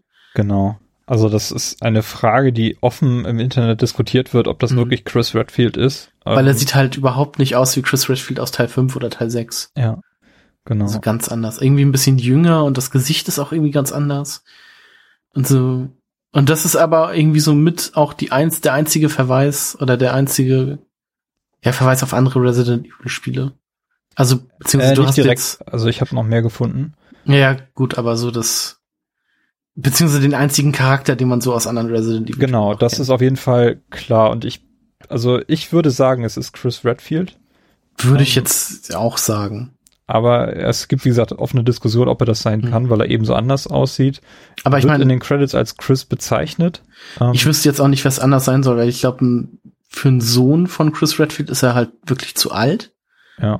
Und ähm, ja, weiß ich nicht. Wenn, wenn nicht der, wer dann einen anderen Bruder hat er wahrscheinlich nicht. Er ähm, hat ja nur so also Schwester. Es ist doch so, dass Claire Redfield auch ein Charakter ist aus der Resident Evil-Reihe. Ist sie nicht seine ja. Schwester? Das ist die Schwester. Und nun kann man vielleicht argumentieren, dass beide mit C anfangen, also C Redfield, und dass es vielleicht mhm. zwei Chris Redfield gibt. Wobei Chris ja. jeweils eine Abkürzung für einen vollen Namen ist oder so für Christian und für keine Ahnung.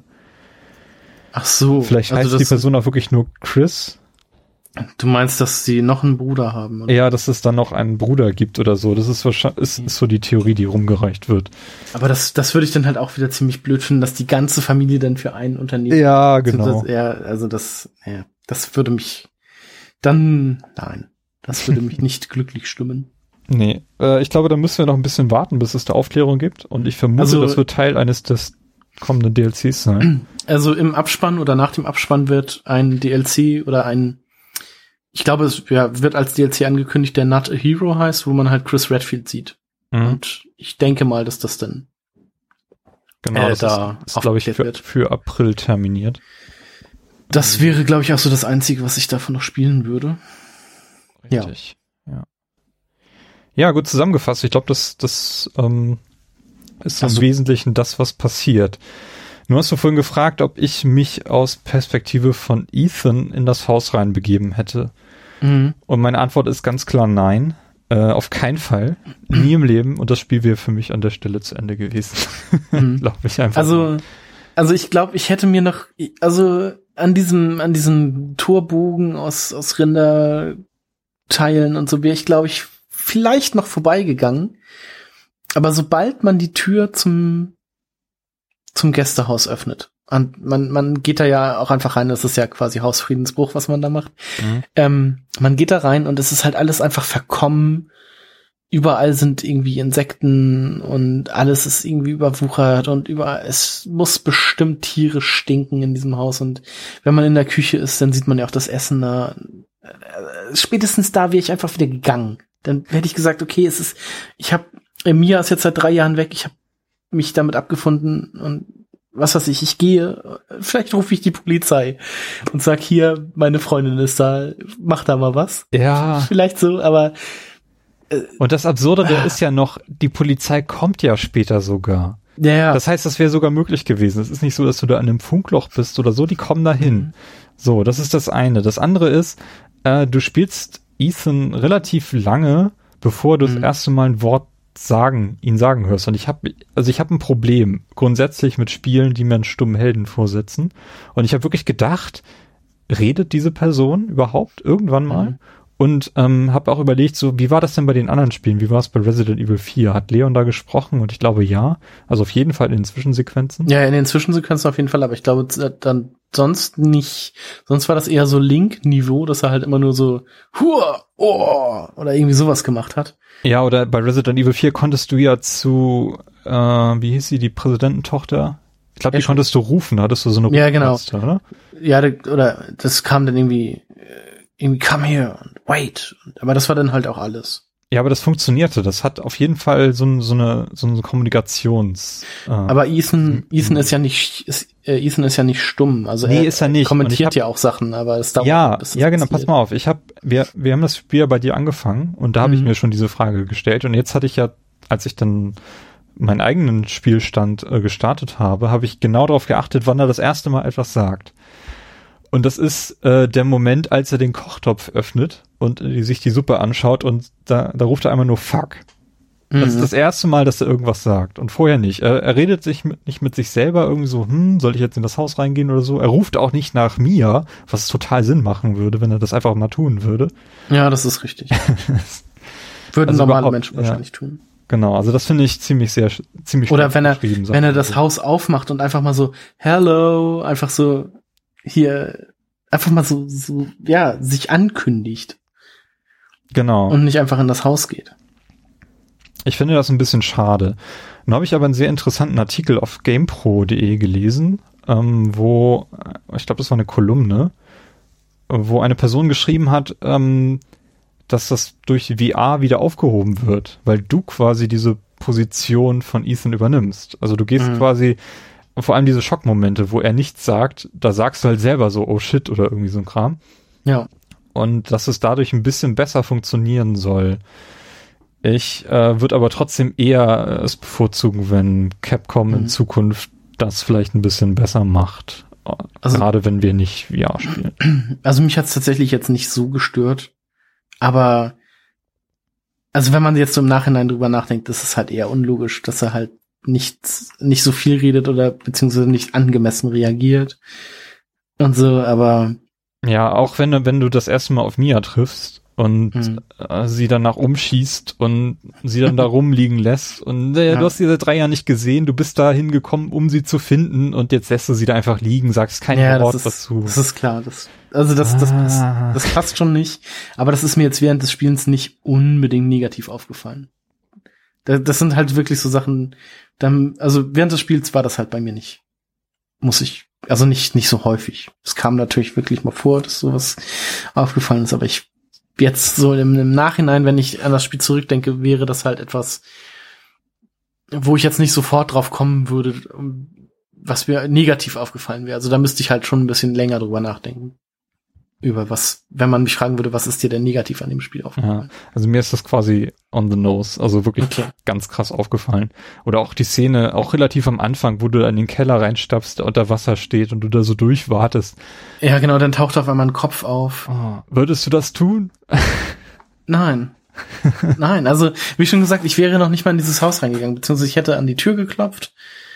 Ähm, ja, das hätte mir keiner aufgemacht. Ich hätte die Tür versucht aufzumachen, dass er ging und hätte dann reingeguckt und hätte dann gedacht, okay, nee, hier stimmt was nicht. Ich gehe wieder. Und spätestens, wie schon gesagt, spätestens in der Küche wäre ich umgedreht und zurückgegangen und hätte die Polizei geholt und die hätten sich das angucken sollen und dann hätten sie vielleicht ein SWAT-Team geschickt und so und alles wäre gut gewesen. ja, was? Also, ja. Okay, also, aber dann hätte dieses Spiel so nicht stattgefunden. Ja, ja klar, das ist, das ist auch richtig.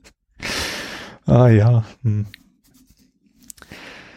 Ja, es ist also wahrscheinlich der größte Kritikpunkt, den ich an der ganzen Sache habe. Mhm. Ähm, ja, das Spiel hat ja auch eine ganze Menge an Gegnern, die sie uns vorwerfen. Mhm. Ähm, also wenn man die Bosse mit zuzählt. Also du also, kämpfst ja quasi gegen die ganze Baker-Familie außer Zoe.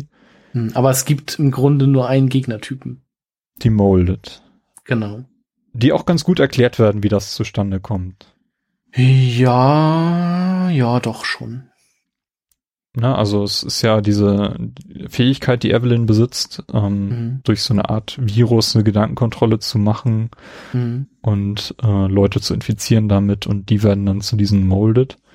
Ich finde es auch ganz gut äh, gezeigt, wie so ein Molded entsteht, mhm. ähm, wenn man kurz vor dem dritten Haus ist, also kurz vor Lukas, ähm, bittet er ein Jahr in den Kühlschrank zu gucken im Tra in dem Trailer. Ähm, und man guckt dann da rein und da ist, ist dann der Kopf von dem Polizisten. Und der sieht soweit noch, in Anführungsstrichen, normal aus und hat dann halt so die, die Kopfhaut so hochgeklappt, beziehungsweise also auf dem Kopf ist dann halt dieses Gesicht oder dieser Mund von so einem Molded. Also da sieht man dann halt, okay, das sind wirklich mal Menschen gewesen. Ja. Die sich dann verwandeln. Und dann haben wir diese relativ langsamen, mhm. stapfenden, mächtigen Molded und diese Erinnern, flinken, rumkrabbelnden die, Viecher mit dem kleinen Kopf. Genau, die später aber auch erst auftauchen. Und die erinnern, also diese Molded erinnern mich auch sehr stark an die Gegner aus Resident Evil 5. Da gab's ja auch schon so eine, so eine Madenviecher, die man bekämpfen musste. Ja, genau. Die halt auch so ähnlich aussahen. Und ich, also ja, ich fand sie schwierig zu besiegen, gerade diese mhm. kleinen flinken, weil ich äh, die die Steuerung, also die das Auto-Aiming hat nicht so wirklich gut funktioniert. Es war nicht so richtig mhm. intuitiv. Du musstest wirklich extrem präzise zielen. Mhm. Und das ist relativ Und auch immer versuchen, den, den Kopf zu treffen. Ja. Also man kann da ähm, Glück haben, so Molded mit zwei Pistolenschüssen zu erlegen.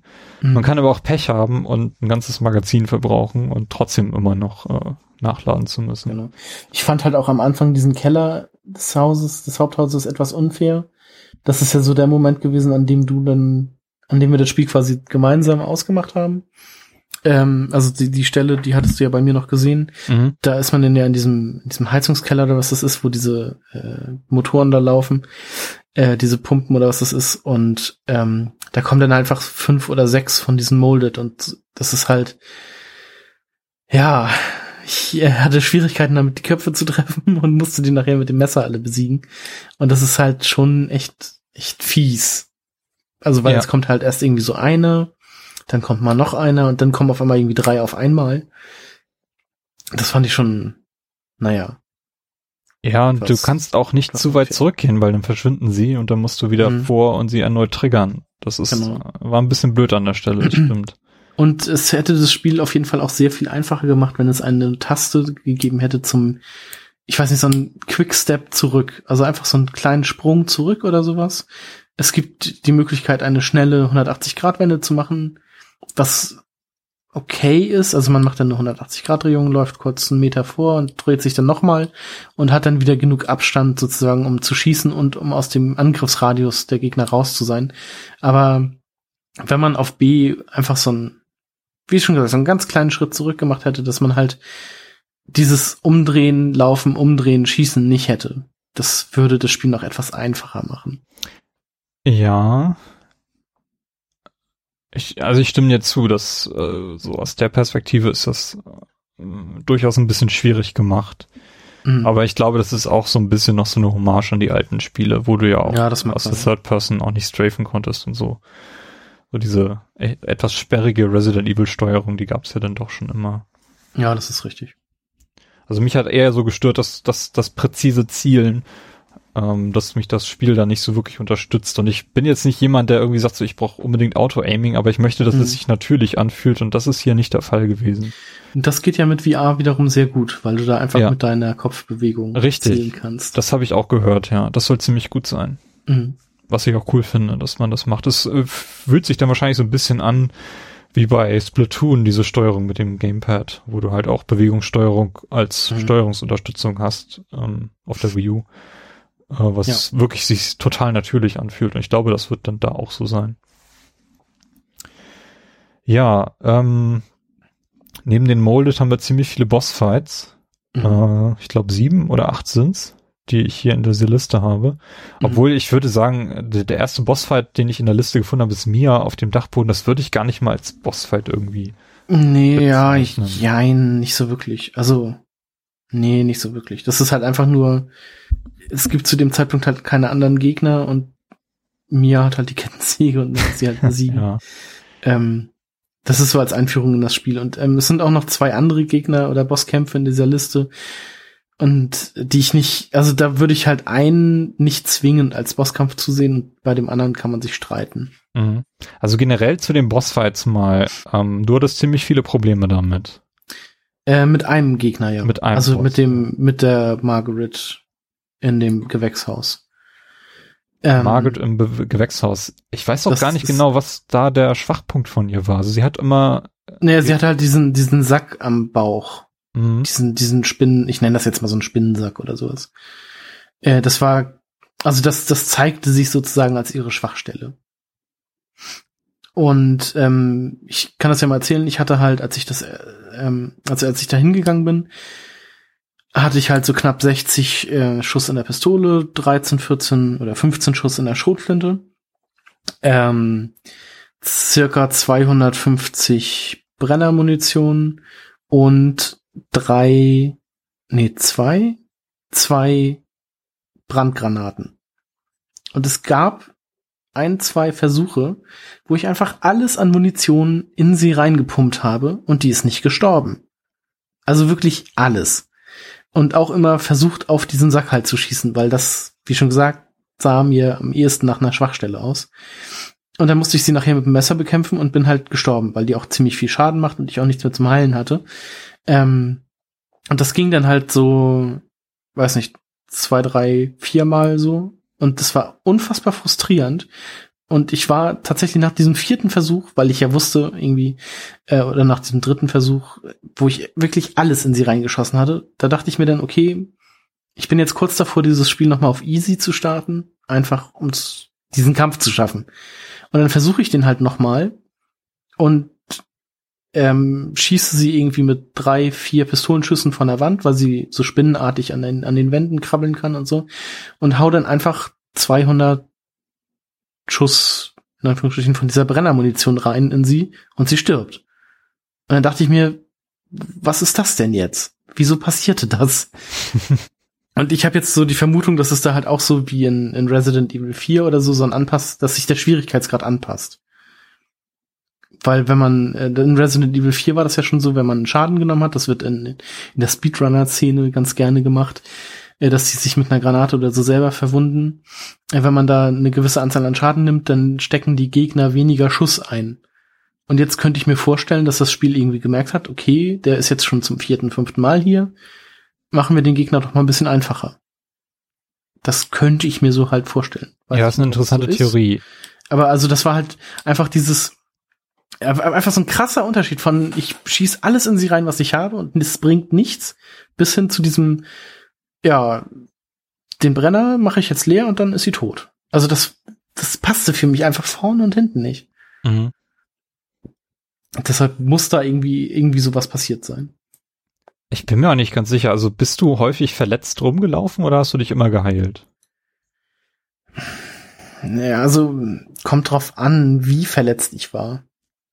Ähm, also ich habe das, ich habe schon versucht, so im roten Bereich, sag ich mal, zu heilen, weil sonst wäre das Heilmittel ja recht verschwendet gewesen. Also es gibt ja quasi vier Stufen, ähm, also vier mhm. Viertel, die du quasi verbrauchen kannst. Genau, es gibt halt grün, orange, rot und tiefrot sozusagen. Also das ja. Rot unterscheidet sich nachher nicht. Aber es, man merkt, dass wenn man das normale Heilmittel benutzt, ähm, kann man halt von Rot auch nur bis Orange kommen oder halt von Rot bis Grün das kommt halt, dann da sieht man halt, okay, ich war jetzt im tiefroten Bereich, dann geht's halt nur bis orange oder man kommt halt von dem von der ersten roten Phase in, wieder in den grünen Bereich zurück. Ja, genau. Ähm, was wollte ich sagen? Also ich habe, also falls das irgendwie damit reinspielen sollte, also ich bin in dem Spiel fast nie irgendwie bei 100% Health rumgelaufen. Mhm. Ähm, aber ich kann mir nicht vorstellen, weil ich hatte das interessanterweise das Problem, oder ein Problem war es ja letztendlich nicht, dass ich bei keinem einzigen Bosskampf beim ersten Mal gestorben bin. Also ich habe die immer auf Anhieb geschafft. Ja.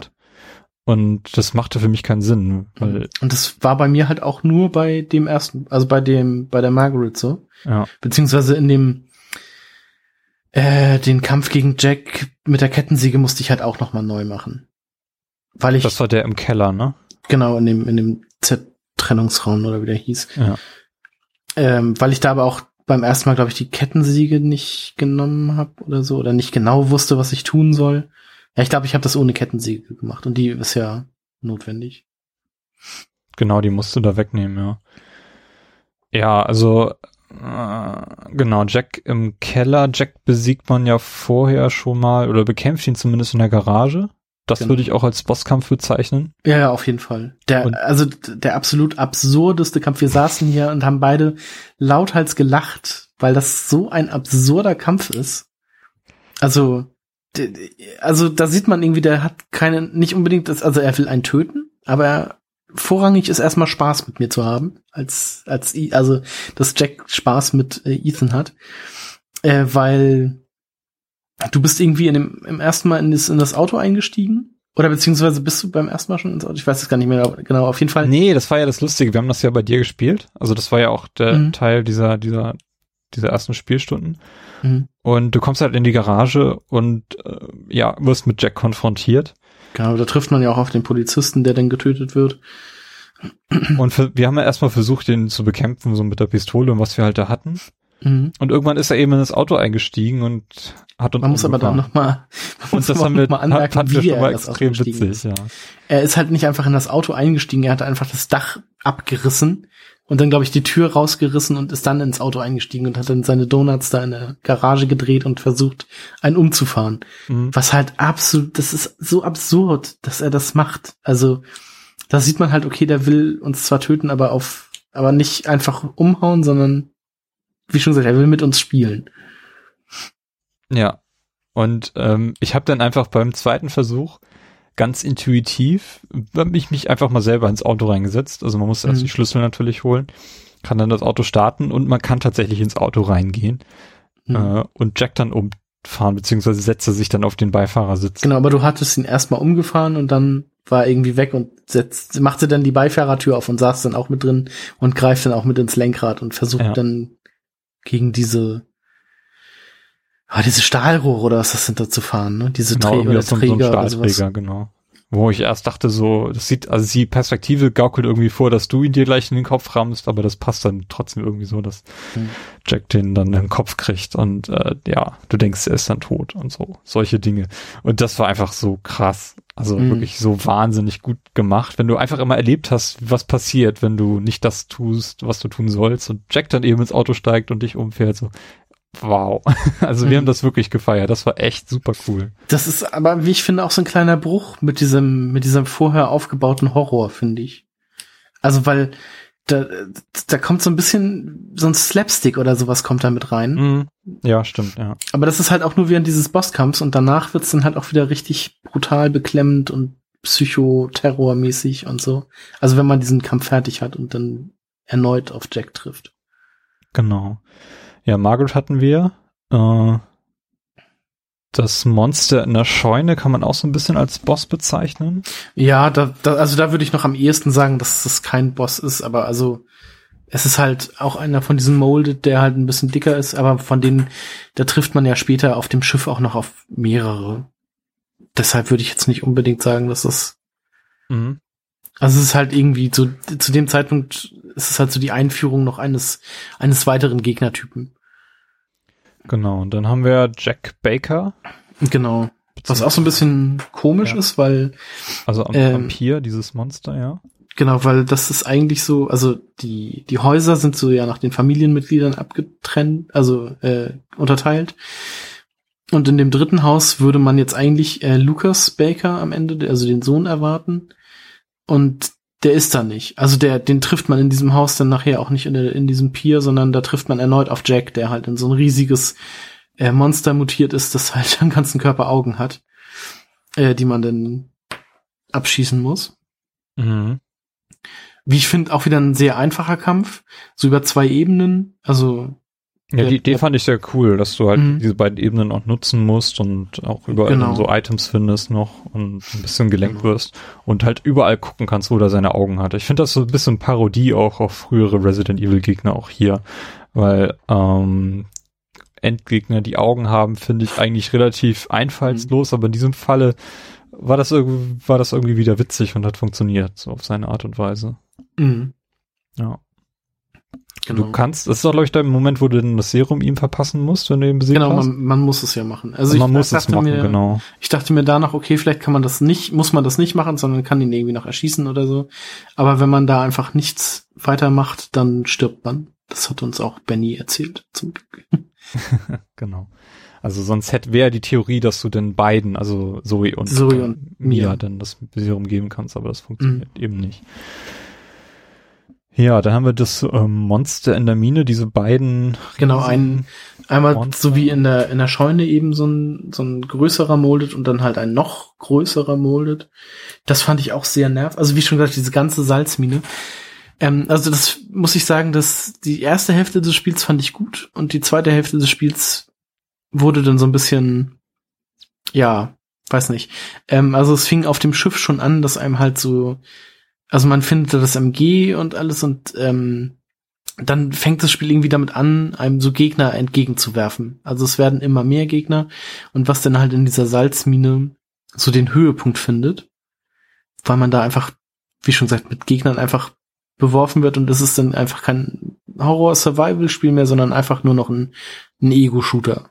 Es ist ein strategisches Element, was dann reinkommt, weil du wirklich mit den Waffen halt kämpfen musst. Ne? Das Spiel geht davon aus, du weißt jetzt, wie die Waffen funktionieren und du kriegst immer mehr Waffen, weißt, wie sie einzusetzen sind. Dein Inventar ist groß genug, dass du genug Waffen mittragen kannst und so. Ähm, das fand ich halt so ein bisschen schade. Also das, ja. ich hätte mir gewünscht, dass dieser, ja, dieser Horror halt bis zum Ende des Spiels hält und nicht einfach dann abbricht und also ich muss auch ganz ehrlich sagen, so dieser Horror war für mich schon beim in dem Haus von Margaret vorbei, ähm, weil man hatte dann die Schrotflinte und so und alles und den Brenner dann nachher und man fühlte sich schon so ein bisschen übermächtig. Also bei bei Jack in dem ersten Haus war das noch so, dass man irgendwie nur eine Pistole hatte und diesen diesen Vater, der dann halt die ganze Zeit hinter einem her war und einen verfolgt hat und äh, mit so einem, ich weiß auch nicht, mit so einer riesigen Stachel Waffe da hinter einem her war und einen töten wollte. Das fand ich alles noch sehr viel beklemmender und ähm, furchterregender als alles, was so danach kam. Ähm, danach war so ein bisschen dieser Horror weg, diese, diese Tension, die da so aufgebaut wurde. Das war einfach nicht mehr da. Und ja, in dem, in der Salzmine war es dann halt einfach nur noch sinnloses Geballer. Das fand ja. ich so ein bisschen schade. Nee, also ich fand auch, dieser Bruch war ganz krass, als man das das Schiff betreten hat. Mhm. Ähm, Obwohl es da noch ganz gut funktioniert, weil du auch ein bisschen in die Vergangenheit reist und so erfährst, wie waren das, wie ist denn das losgegangen und so. Mhm.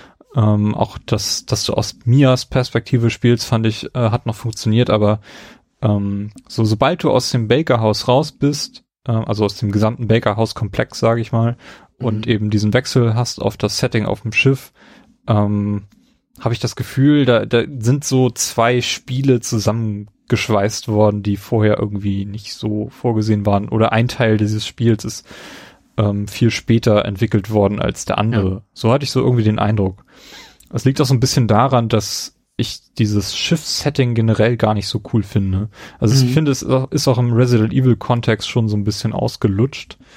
Ähm, also, dann mag meine persönliche subjektive äh, mhm. Wahrnehmung sein, weil ich gerade auch so ein bisschen Resident Evil Revelations gespielt habe und dort man auch sehr viel auf dem Schiff unterwegs ist und das mhm. ziemlich gleich aussieht wie das, was man hier sieht.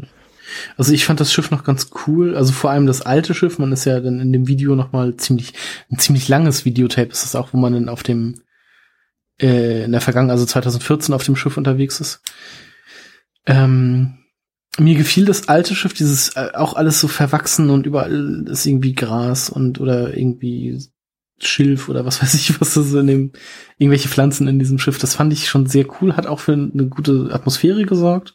Mhm. Aber dann halt, dass einfach so viele Gegner kamen, das hat mich dann wieder rausgebracht. Also da hätte ich mir irgendwie was, was anderes gewünscht. Das hätte man besser lösen können. Ja, stimmt, glaube ich auch. Ja, und dann haben wir den Final Boss, Evelyn. Genau. Ähm, way over the top. Also ganz merkwürdig gemacht. Äh, du, der Bosskampf ist nicht schwer. Nee. Ähm, also du kannst eigentlich nichts falsch machen, du musst einfach immer draufhalten und sobald du diese Albert-Waffe hast, äh, ist der Kampf eigentlich schon gelaufen. Das fand ich so ein bisschen komisch. Mhm. Also ich habe mir extra für diese, für diesen Kampf äh, den Granatenwerfer zum ersten Mal überhaupt benutzt. Den habe ich vorher nie genutzt. Ähm, ich glaube, den habe ich da benutzt, aber mir war er zu langsam. Also das Nachladen war zu langsam. Deshalb habe ich da das MG benutzt und einfach, ich hatte da irgendwie über 200 Schuss und einfach draufgehalten. Mhm. Ja, und also klappt halt. Man kann da eigentlich nichts falsch machen, immer raufhalten mhm. und du wirst auch nicht sonderlich stark, äh, ja, bekämpft, sage ich mal. Nee, verwundet, also verwundet genau. Verwundet. Ja. Das läuft ja. alles recht automatisch ab. Fand ich so ein bisschen merkwürdig, passt auch nicht zum Rest. Und dieser übermächtige Riesengegner mit dem Gesicht, so, ah, musste das sein? Ich weiß nicht. Ja. Also man hätte diese Bedrohung, dass man irgendwie Verstärkung aus der Luft bekommt von so einem Militärsquad, das hätte man noch ganz anders machen können und auch trotzdem dann dieses Feeling halt haben können. Ähm, ja, hat, fand ich, hat mich so ein bisschen, ein bisschen ratlos zurückgelassen. Hm. Aber dann passierte ja, das, das, was du vorhin schon erzählt hast, jetzt mit äh, Chris Redfield, genau. Ja, das sind so im Wesentlichen so die, die großen Bosskämpfe und dieser, dieser Cut, den das Spiel da in der Mitte macht, äh, raus aus dem Grusel rein in die Action. Mhm. Ähm, ja, aber ich weiß nicht, es hat trotzdem noch ganz gut funktioniert. Ich würde das jetzt nicht so als äh, großen Bruch ansehen, der das Spiel kaputt macht. Kein also, Fall. Also das Spiel generell ist trotzdem noch gut, aber mich hat's halt so ein bisschen rausgeworfen. Also mir hat es nicht so gut gefallen. Hm. Es gibt ja in diesem Spiel einige Videotapes, die man findet, äh, die so ein bisschen dann so eine Art Zeitreise zulassen. Dadurch, dass man ja. halt äh, in die Vergangenheit zurückreist und äh, Szenen nachspielen kann. Und auch mhm. dadurch äh, Dinge in der Zukunft, also in der, äh, in der Timeline von, von Ethan dann freischalten kann. Mhm.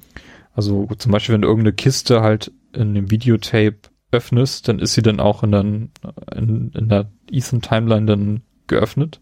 Auch wenn du sie vorher schon mal angefasst hast und sie dann zu war. Also solche, solche Plot, äh, Ungereimtheiten kommen dann da rein, aber das ist jetzt nicht so dramatisch. Also ich finde, das ist eine sehr, sehr coole Idee. Mhm. Auch, dass die, die, ähm, das ganze Bild dann so aussieht, als ob du so ein VHS-Tape dann da mhm. spielst. Wobei mich das äh, bei dem zweiten Video ziemlich gestört hat, warum ich das auch nicht äh, durchgeguckt habe sozusagen. Also man steuert die Videos ja selber. Mhm. Ähm, das erste Video ist ja das, was man aus der Demo kennt, mit diesem Kamerateam, die sich dann in dem Haus umgucken. Äh, das zweite Video ist das, wo man mit Mia vor Margaret fliehen muss und sich dann irgendwie ab und zu mal verstecken muss vor ihr. Und das war halt irgendwie so bei mir so dunkel und durch diesen Filter auch noch so verschwommen und so, dass ich da nicht richtig was erkannt, äh, erkennen konnte. Und dass ich das äh, Video dann abgebrochen habe und nicht zu Ende geguckt habe. Ja, das ist ja auch interessant. Du musst die Videos nicht durchspielen. Also du kannst sie auch komplett äh, ignorieren. Genau, also ähm, es gibt einen Erfolg, wenn man sie alle mal anguckt, aber das mhm. reicht, wenn man sie in den, in den, also lädt, in den Videorekorder lädt und dann halt sich in dem Video befindet ja. und wieder rausgeht.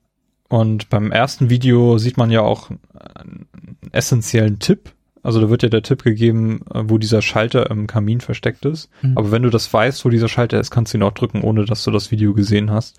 Genau. Ähm, also letztendlich sind das nur so kleine, meistens kleine Gameplay-Anstöße, wie genau, das Spiel weitergehen soll. Finde halt das dritte Video ist sehr wichtig.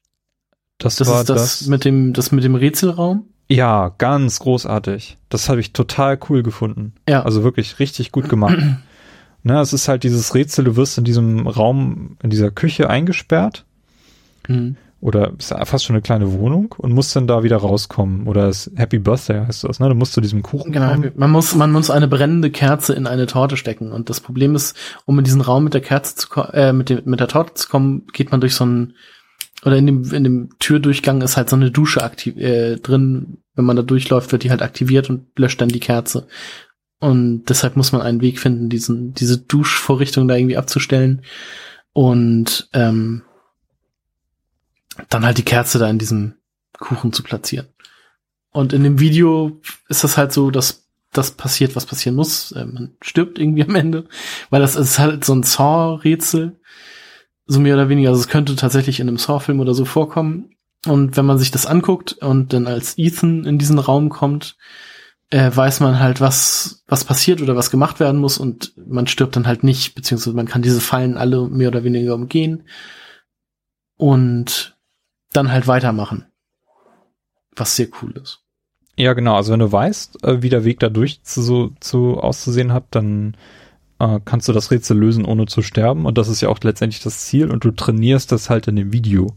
Mhm. Du kannst es aber auch in der, in dem echten Spiel halt trainieren, also üben. Das ist, dann mhm. stirbst du halt und startest das neu. Ich glaube, es gibt ein Achievement, wenn du es dort dann einmal komplett von Beginn an schaffst, ohne zu sterben. Also in fünf, wenn man es in fünf Minuten durchspielt. Oder also das Video in fünf Minuten ne? schafft. Okay. Das Rätsel ja. schon. Das, das Video, ja, explizit das Mhm. Video. Das heißt, du musst dann auch da wissen, wie es funktioniert. Wahrscheinlich musst du Ja. das einfach normal einlegen oder so. Da bin ich auch mal, da würde mich auch mal interessieren, wenn man denn bei, also dieses Video, das Video würde ich tatsächlich gerne nochmal spielen, mit dem Wissen, wie es gelöst wird. Mhm. Also, ob man denn auch, was dann passiert. Weil im echten Spiel wird dann ja, ist Lukas dann ja sauer, dass man nicht stirbt oder verbrennt, wie es ja eigentlich sein sollte. Und dann schmeißt er eine Bombe in den Raum. Ähm, und die Bombe benutzt man dann damit, äh, um eine Wand aufzusprengen, um weiterzukommen. Und was dann im Video passieren würde, weil der Protagonist aus diesem Video muss ja quasi wahrscheinlich sterben. Ja, genau, das habe ich nämlich auch nicht geschafft. Also ich bin in dem Video daran gescheitert, äh, dass ich nicht gecheckt habe, dass ich von dem einen abgeschlossenen Raum den Fahr äh, das Seil Mhm. durchbrennen kann. Das habe ich nicht gerafft. Ich habe nicht gerafft, dass man mit diesem äh, Fernrohr auf die Monitore gucken muss. Ja, das, ja, das habe ich noch hinbekommen, aber danach bin ich halt nicht weitergekommen und dann dachte ich, okay, äh, löse ich später und dann war ich halt irgendwann in dem Spiel so weit, dass ich dann Mhm. tatsächlich in diesen Raum kam und hab dann wieder meinen Weg dadurch versucht und dann habe ich es irgendwann gecheckt, was ich da tun muss. Aber so. das geht halt auch, du musst auch nur in den Raum rein, um rauszufinden, äh, wie dieser Code ist, den du dann nachher woanders eingeben musst. Also letztendlich kannst du das ignorieren. Hm. Und du kannst natürlich die ganzen Ballons platzen lassen. Ja. Das ist richtig. Ähm, wobei auch in diesem Video, da passieren halt auch so viele dumme Dinge. Also man findet einen Ballon, den man auf eine, ich weiß nicht, so eine Gasleitung oder so eine Druckluftleitung oder so machen muss.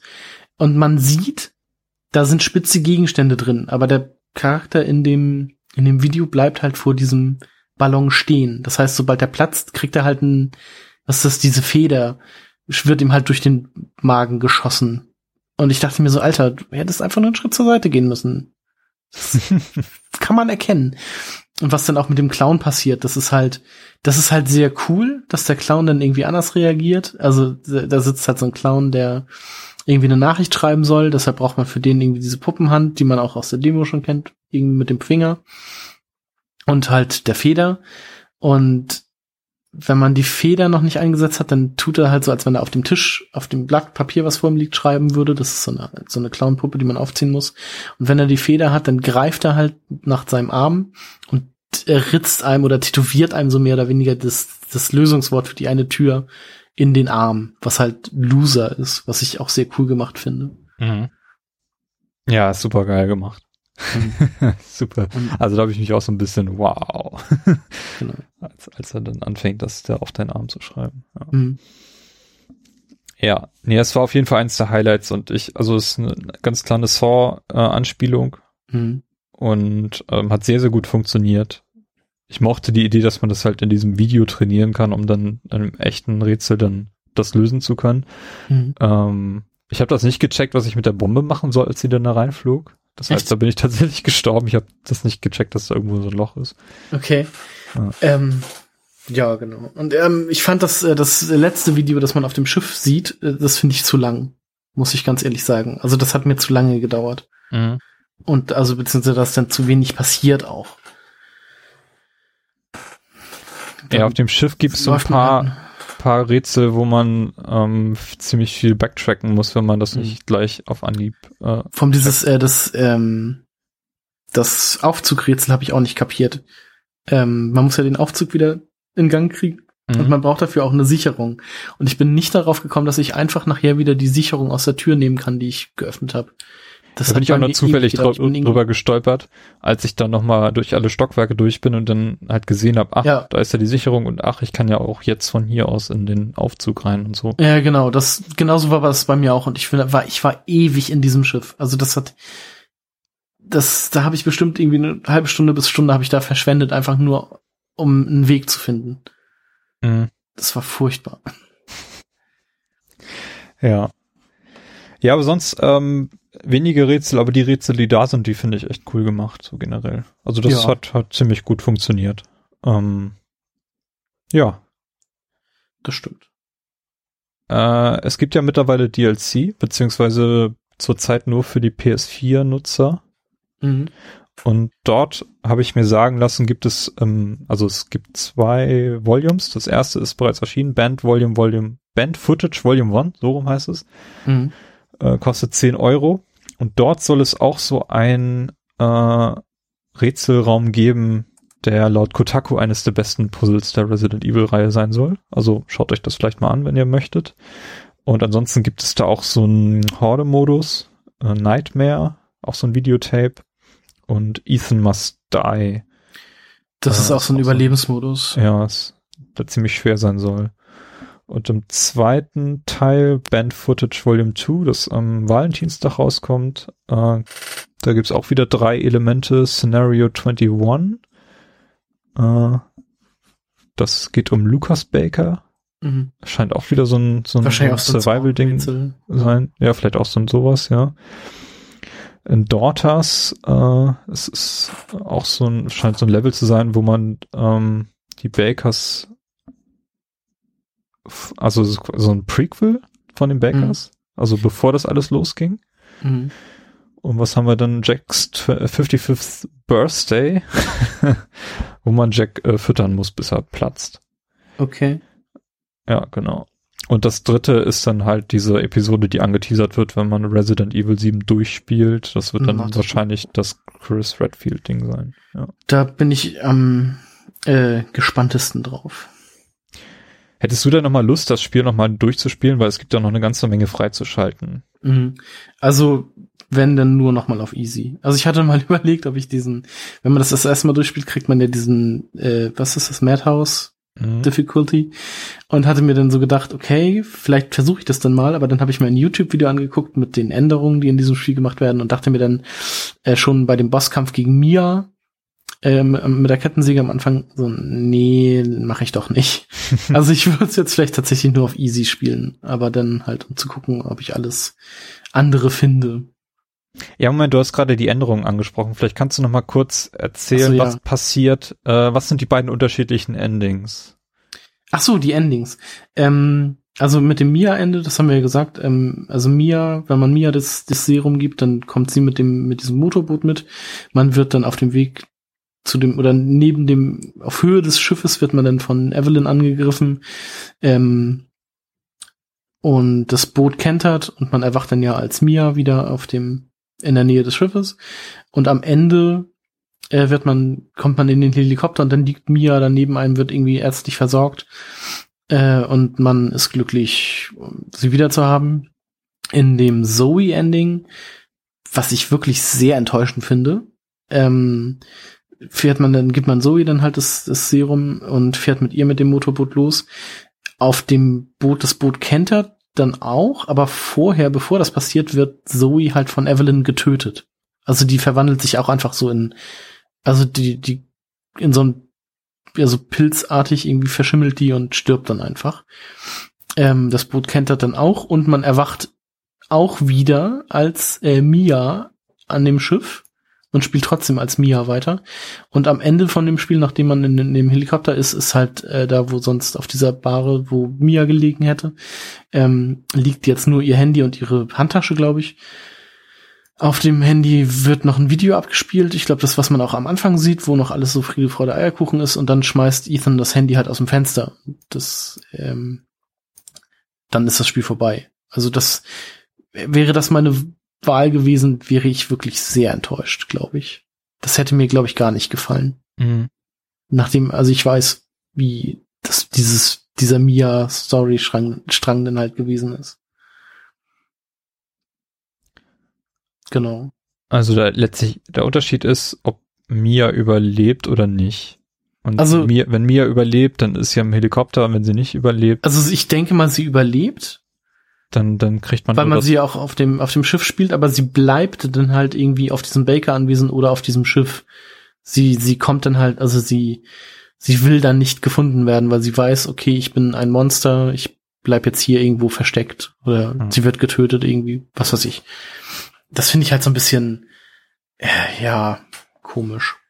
Also es wird mich halt interessieren, ob das irgendwann nochmal aufgegriffen wird in einem zukünftigen Teil. Also ob das eine Rolle spielt, wie du dieses Spiel beendet hast. Also quasi so wie in Mass Effect. So, welche mhm. Mitglieder haben jetzt überlebt? Hat Mia überlebt oder nicht? Weil ja. sie ist ja eine wichtige Person in diesem Spiel und auch in der Reihe.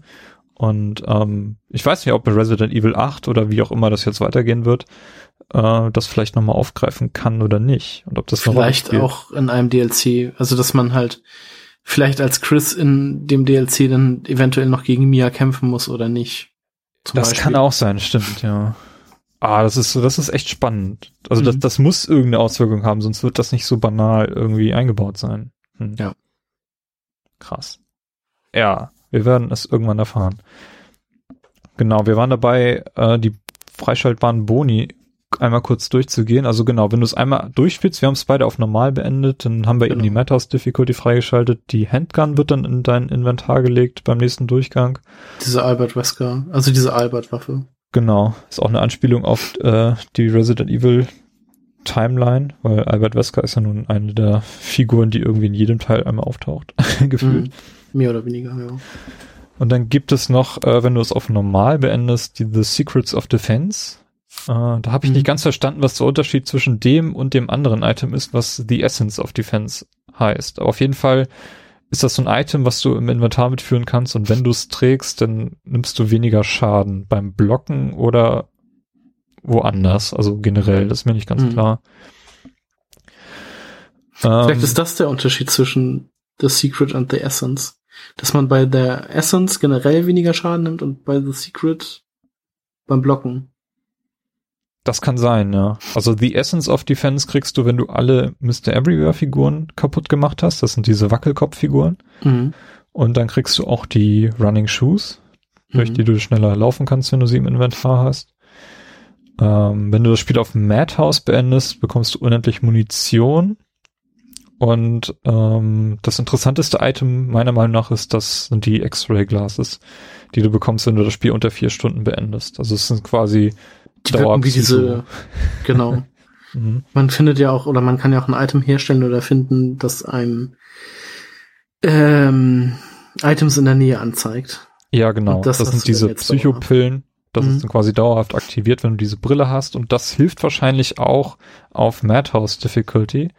Denn wenn du das Spiel auf Easy unter vier Stunden beendest und dann diese, diese Brillen bekommst, hm. Und dann auf Madhouse spielst, also das ist ja halt diese die Psychopillen nicht und kannst dann dieses äh, Separierserum nehmen, um dann dort ähm, zusätzliche Chemie rauszuholen. Ja, das ist richtig.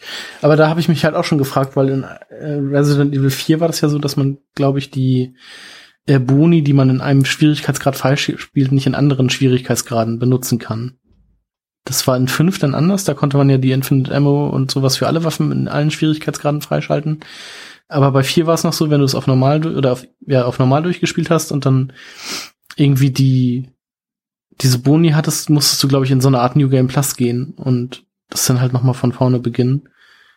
Auch wieder auf dem Schwierigkeitsgrad und dann konntest du erst, also da bin ich mir jetzt nicht sicher, ob man dann halt einfach diese Items äh, neu im Inventar hat, wenn man das Spiel einfach nochmal neu startet. Oder wie das denn auf, abläuft. Ich glaube, die sind einfach in der Box. Also das soll schon funktionieren. Okay. Dass du das, das alles so kombinieren kannst dann könnte man diesen Madhouse Difficulty ja tatsächlich ähm,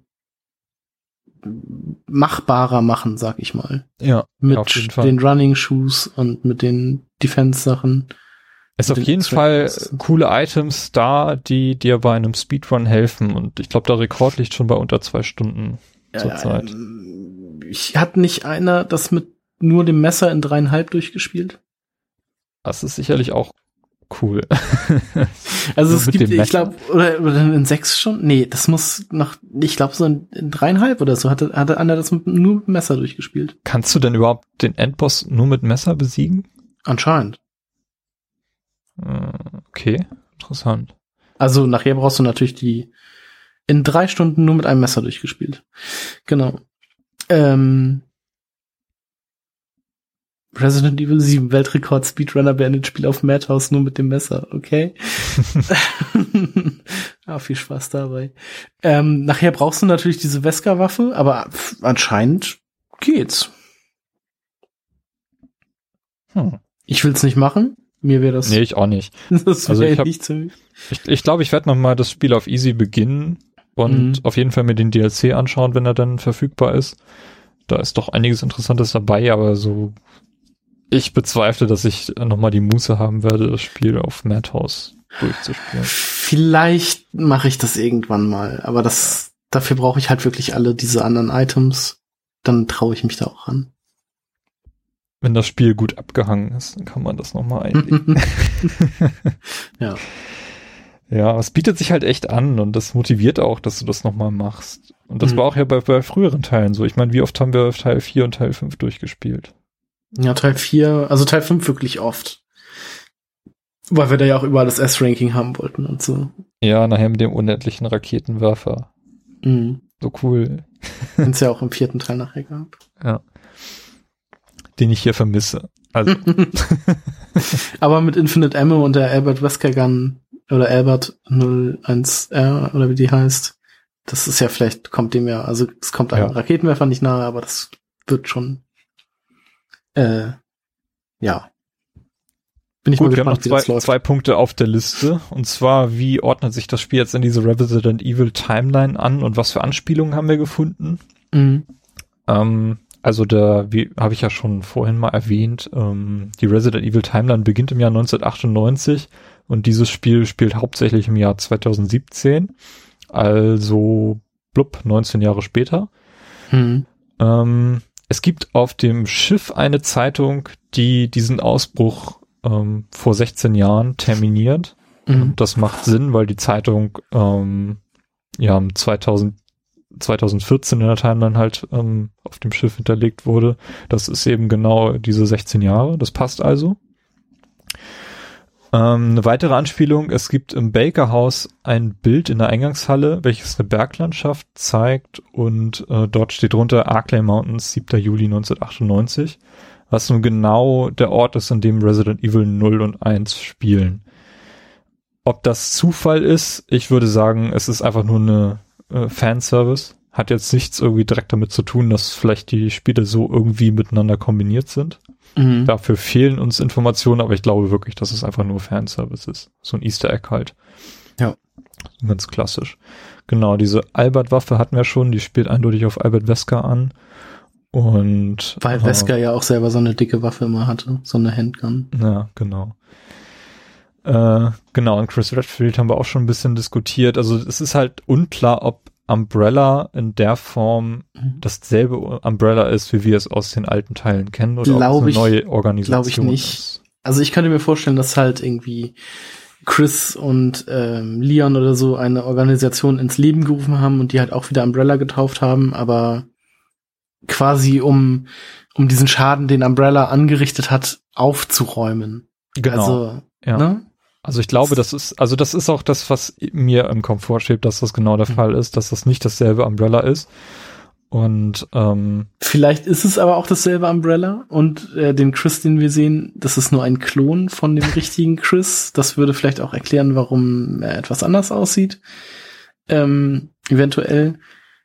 Und kann natürlich auch sein, aber ich denke, meine, meine andere Theorie würde ich lieber als bestätigt wissen. Also, dass das halt, dass Umbrella wieder ins Leben gerufen wurde von den Guten, in Anführungsstrichen, also von Chris, Leon und so, dass die jetzt alle bei Umbrella dann arbeiten und die den Schaden, den Umbrella gemacht hat, wieder äh, wettmachen wollen. Mhm. Ja, also ich finde diese Theorie auch sehr spannend. Aber das werden wir dann hoffentlich auch in diesem Not a Hero DLC sehen. Ja, oder in Resident Evil 8. 8. Was direkt anknüpft an das hier Erlebte. Apropos, es gibt, äh, es wird nicht mehr im, im Hauptmenü des äh, Resident Evil, also der, es kommt nicht mehr dieses Resident Evil. Ja, genau, das wollte ich auch vorhin erwähnt haben. Das, das fehlt, das hat mir total gefehlt. Aber immerhin gibt Safe-Raum-Musik. ja, genau. nee, das habe ich echt vermisst. Also das ist so, so, ein, so ein Markenzeichen gewesen von der Reihe. Mhm. Na, das Resident Evil eingelegt, das gestartet und dann Resident, Resident Evil. Evil. Ah, das muss man jetzt selber machen, wie blöd. Dafür kommt dieses wunderbare Go Tell und äh, Rody, was ich auch sehr großartig finde, was auch so ein bisschen für Gänsehaut sorgt. Mhm. Aber ja, also ich finde das Intro sehr cool und freue mich immer, wenn das läuft. Ja, auch der Abspann war super krass. Also der war der, auch cool gemacht, also ja. mit diesen Zeitungsartikeln und so, wo dann die Producer und sowas genannt wurden die Entwickler. Hat auch einen ziemlich coolen Dynamikumfang gehabt. Also ich hatte das Spiel, wie gesagt, mit Kopfhörern gespielt und das, das, das, das hat nochmal so eine ganz eigene Wirkung, wenn du dann dieses, diesen Abspann da reinballern hörst. Mhm. Der wirklich krass wirkt, wenn du, wenn du ihn ziemlich laut hörst dann auch. Also es ja. ja hat mir sehr gefallen. Äh, ich habe vorhin vor dieser Episode noch diese mega Reddit-Theorie äh, mir angeschaut. Ähm, und zwar hat jemand rausgefunden, dass es in Resident Evil 5 ein Dokument gibt, was glaube ich von Albert Wesker sogar selber stammt, wo eine Person namens Ethan W., was möglicherweise für Ethan Winter spricht, äh, so heißt er ja hier im, im Resident mhm. Evil 7, äh, der dort aufgeführt ist als äh, untergetauchter Umbrella Scientist. Und das ist eine sehr, sehr spannende Theorie, weil sie vielleicht das eine oder andere erklären kann, was in dem Spiel passiert, dass er eben sehr geschickt damit ist, sich irgendwie äh, mit diesen Chemicals Sachen zusammenzubauen. Ne, also Heilmittel und verbesserte Munition und den ganzen Kram, den du damit machen kannst. Ähm, auch, dass er irgendwie Vertrauen hat in, in Zoe, dass dieses Serum zum einen dazu benutzt werden kann, ihre Infektion zu heilen. Ähm, aber als auf der anderen Seite auch, um, um eben diesen Boss, diesen Jack ist das, glaube ich, zu besiegen. Mhm. Ähm, ja, was haben wir hier noch? Ähm, dass Ethan und Mia sich so getroffen haben, weil sie eben beide für Umbrella gearbeitet haben. Wir wissen ja nicht, für welche Organisation Mia arbeitet. Mhm. Na, Aber ja. Ja. Also es könnte einiges erklären, was in diesem Spiel halt noch so nicht mhm. ganz klar ist. Aber ich bin mir nicht sicher, ob Ethan weiß, was Mia macht oder womit sie beauftragt wurde, um. Ich glaube, soweit muss man gar nicht gehen. Also es kann ja sein, dass sie sich vielleicht irgendwie in dem Umfeld dieser Firma kennengelernt haben, aber er nicht genau weiß, was sie wirklich macht, weil sie hier scheinbar wirklich äh, für eine Militär-Geheimoperation ja, arbeitet. Das kann sein, das kann ja. sein. Also ich, ich finde diese äh, Entwicklung spannend. Ob das nun wirklich gewollt ist oder so, ist nicht klar. Mhm. Also ob das reiner Zufall ist, dass dieser Name Ethan W. in dieser Liste auftaucht. Ähm, und ja, also wollte ich einfach nur mal in den Raum werfen, dass ich diese, diese, diese Idee ziemlich spannend finde, weil sie einiges erklären könnte. Und ob da vielleicht dieser, Schlu dieser Schluss äh, mit der gesamten Serie, dieses, dass es dann doch alles zusammenspielt und mhm. äh, ja, mal, mal gucken, was daraus wird. Wir brauchen echt mehr Informationen. Das ja, ist definitiv. Ja, viel Phishing in der Luft, was hier passiert. Ähm, kann man schon so weit gehen und fragen, wie du das Spiel in deine persönliche Resident Evil Favoritenliste so einreihen würdest? Du also hast ja da, schon einige Teile gespielt jetzt. Ich habe Teil 4, 5 und Code Veronica gespielt. Und 6. Naja, 6 angefangen, das habe ich ja halt. Also gut, 6 würde bei mir als letztes kommen. Ähm, ich glaube, ich würde einfach aus Nostalgie Code Veronica auf die 1 setzen. Mhm. Ähm, dürfte es heutzutage aber jetzt nicht nochmal spielen, weil ich glaube, das würde dann vieles kaputt machen. Auf Platz oh, zwei, ja, das stimmt, ja.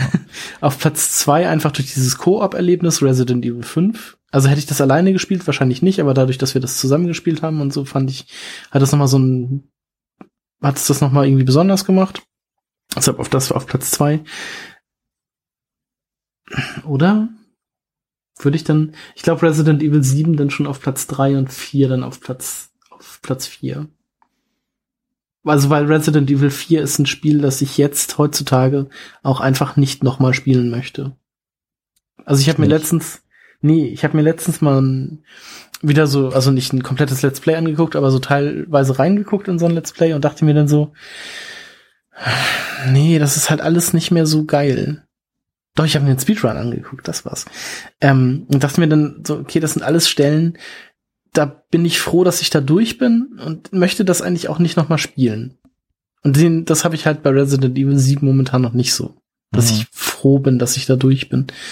Ähm, also ich finde so den Anfang von Resident Evil 4, den könnte ich immer wieder spielen, glaube ich. Also das erste äh, bis zu einem gewissen Punkt, ich glaube so nach diesem äh, Seemonster oder so und danach wird es halt irgendwie alles ganz, ich weiß nicht, also so, dass es mir nicht mehr so gut gefällt.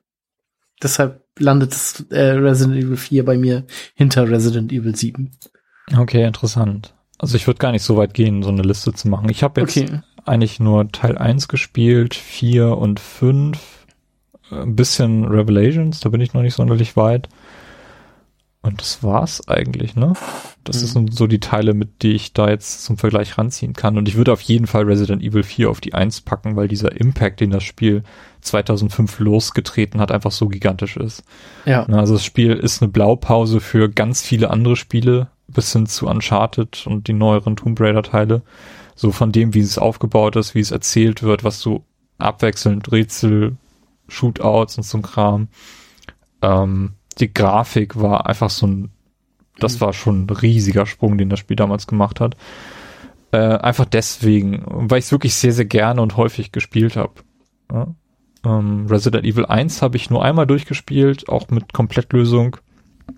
Ähm, würde ich wahrscheinlich hinter Resident Evil 7 packen. Mhm. Es funktioniert aus meiner Sicht heute nicht mehr so gut. Deswegen Resident Evil 7 ist in meiner persönlichen winzigen Resident Evil Favoritenliste so auf Platz 2 derzeit. Okay.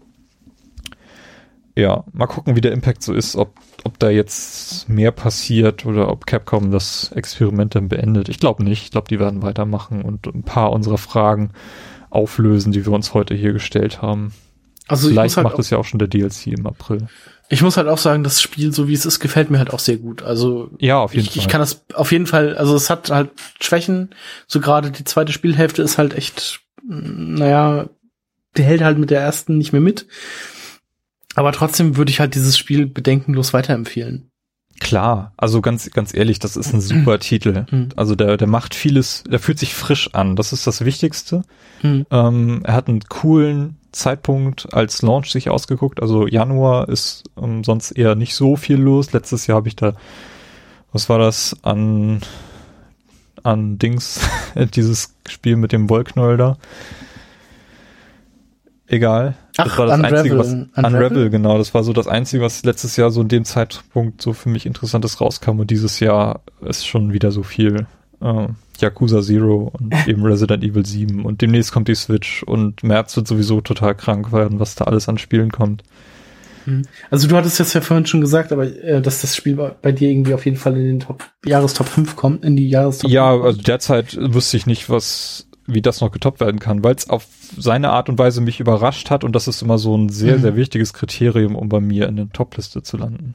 Also ich glaube tatsächlich, dass es bei mir vielleicht nicht unbedingt reinkommt.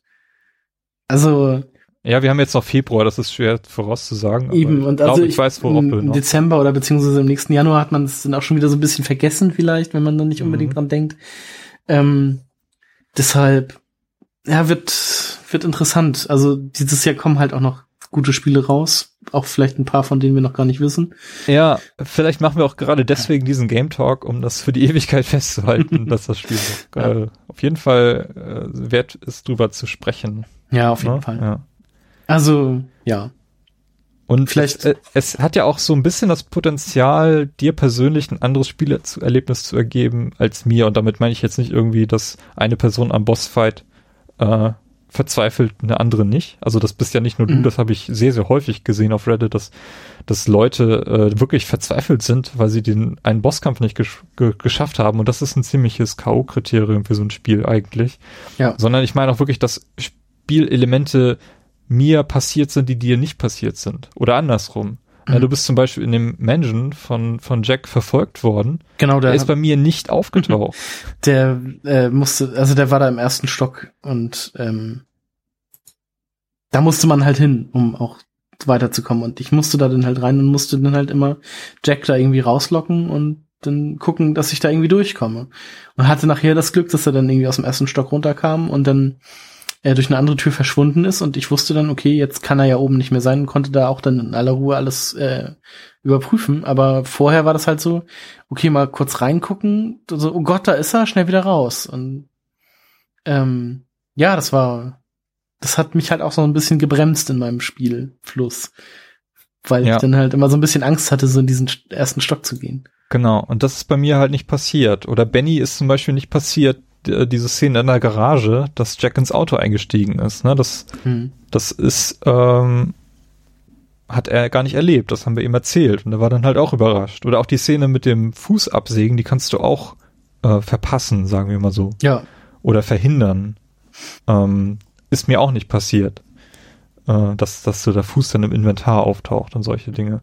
Und das sind halt so interessante Dinge. Ich weiß nicht, ob's, wie viel es da in dem Spiel so gibt, aber so ein bisschen persönliches Spielerlebnis hat man schon. Und wenn man sich dann darüber austauscht und so, ah, hast du das erlebt? So, nee, oh cool, das ist ja, muss ich vielleicht mal drauf achten. Ähm, das sind so kleine Dinge, die dieses Spiel dann doch wieder super interessant machen. Auf jeden Fall. Ja, auf jeden Fall. Das ist richtig. Ja, Carsten. Dann haben wir es, oder? Wir haben es soweit, ne? Sehr gut. Ja. Ja, berichtet doch mal, wie Resident Evil 7 Biohazard euch so gefallen hat. Ähm, vielleicht habt ihr das Spiel auch aus äh, der Virtual Reality erlebt. Wir beide haben das jetzt auf der Xbox One gespielt. Ähm, mhm. Dort ist das ja schon mal aus dem Prinzip ausgeschlossen, das in, mit so einer VR-Brille zu spielen. Äh, dennoch habe ich die äh, in keinem Fall vermisst. Ähm, und ansonsten geht's hier demnächst weiter. Und bis dahin wünschen wir euch ein frohes Zocken. Jo, bis dann. Tschüss. Tschüss.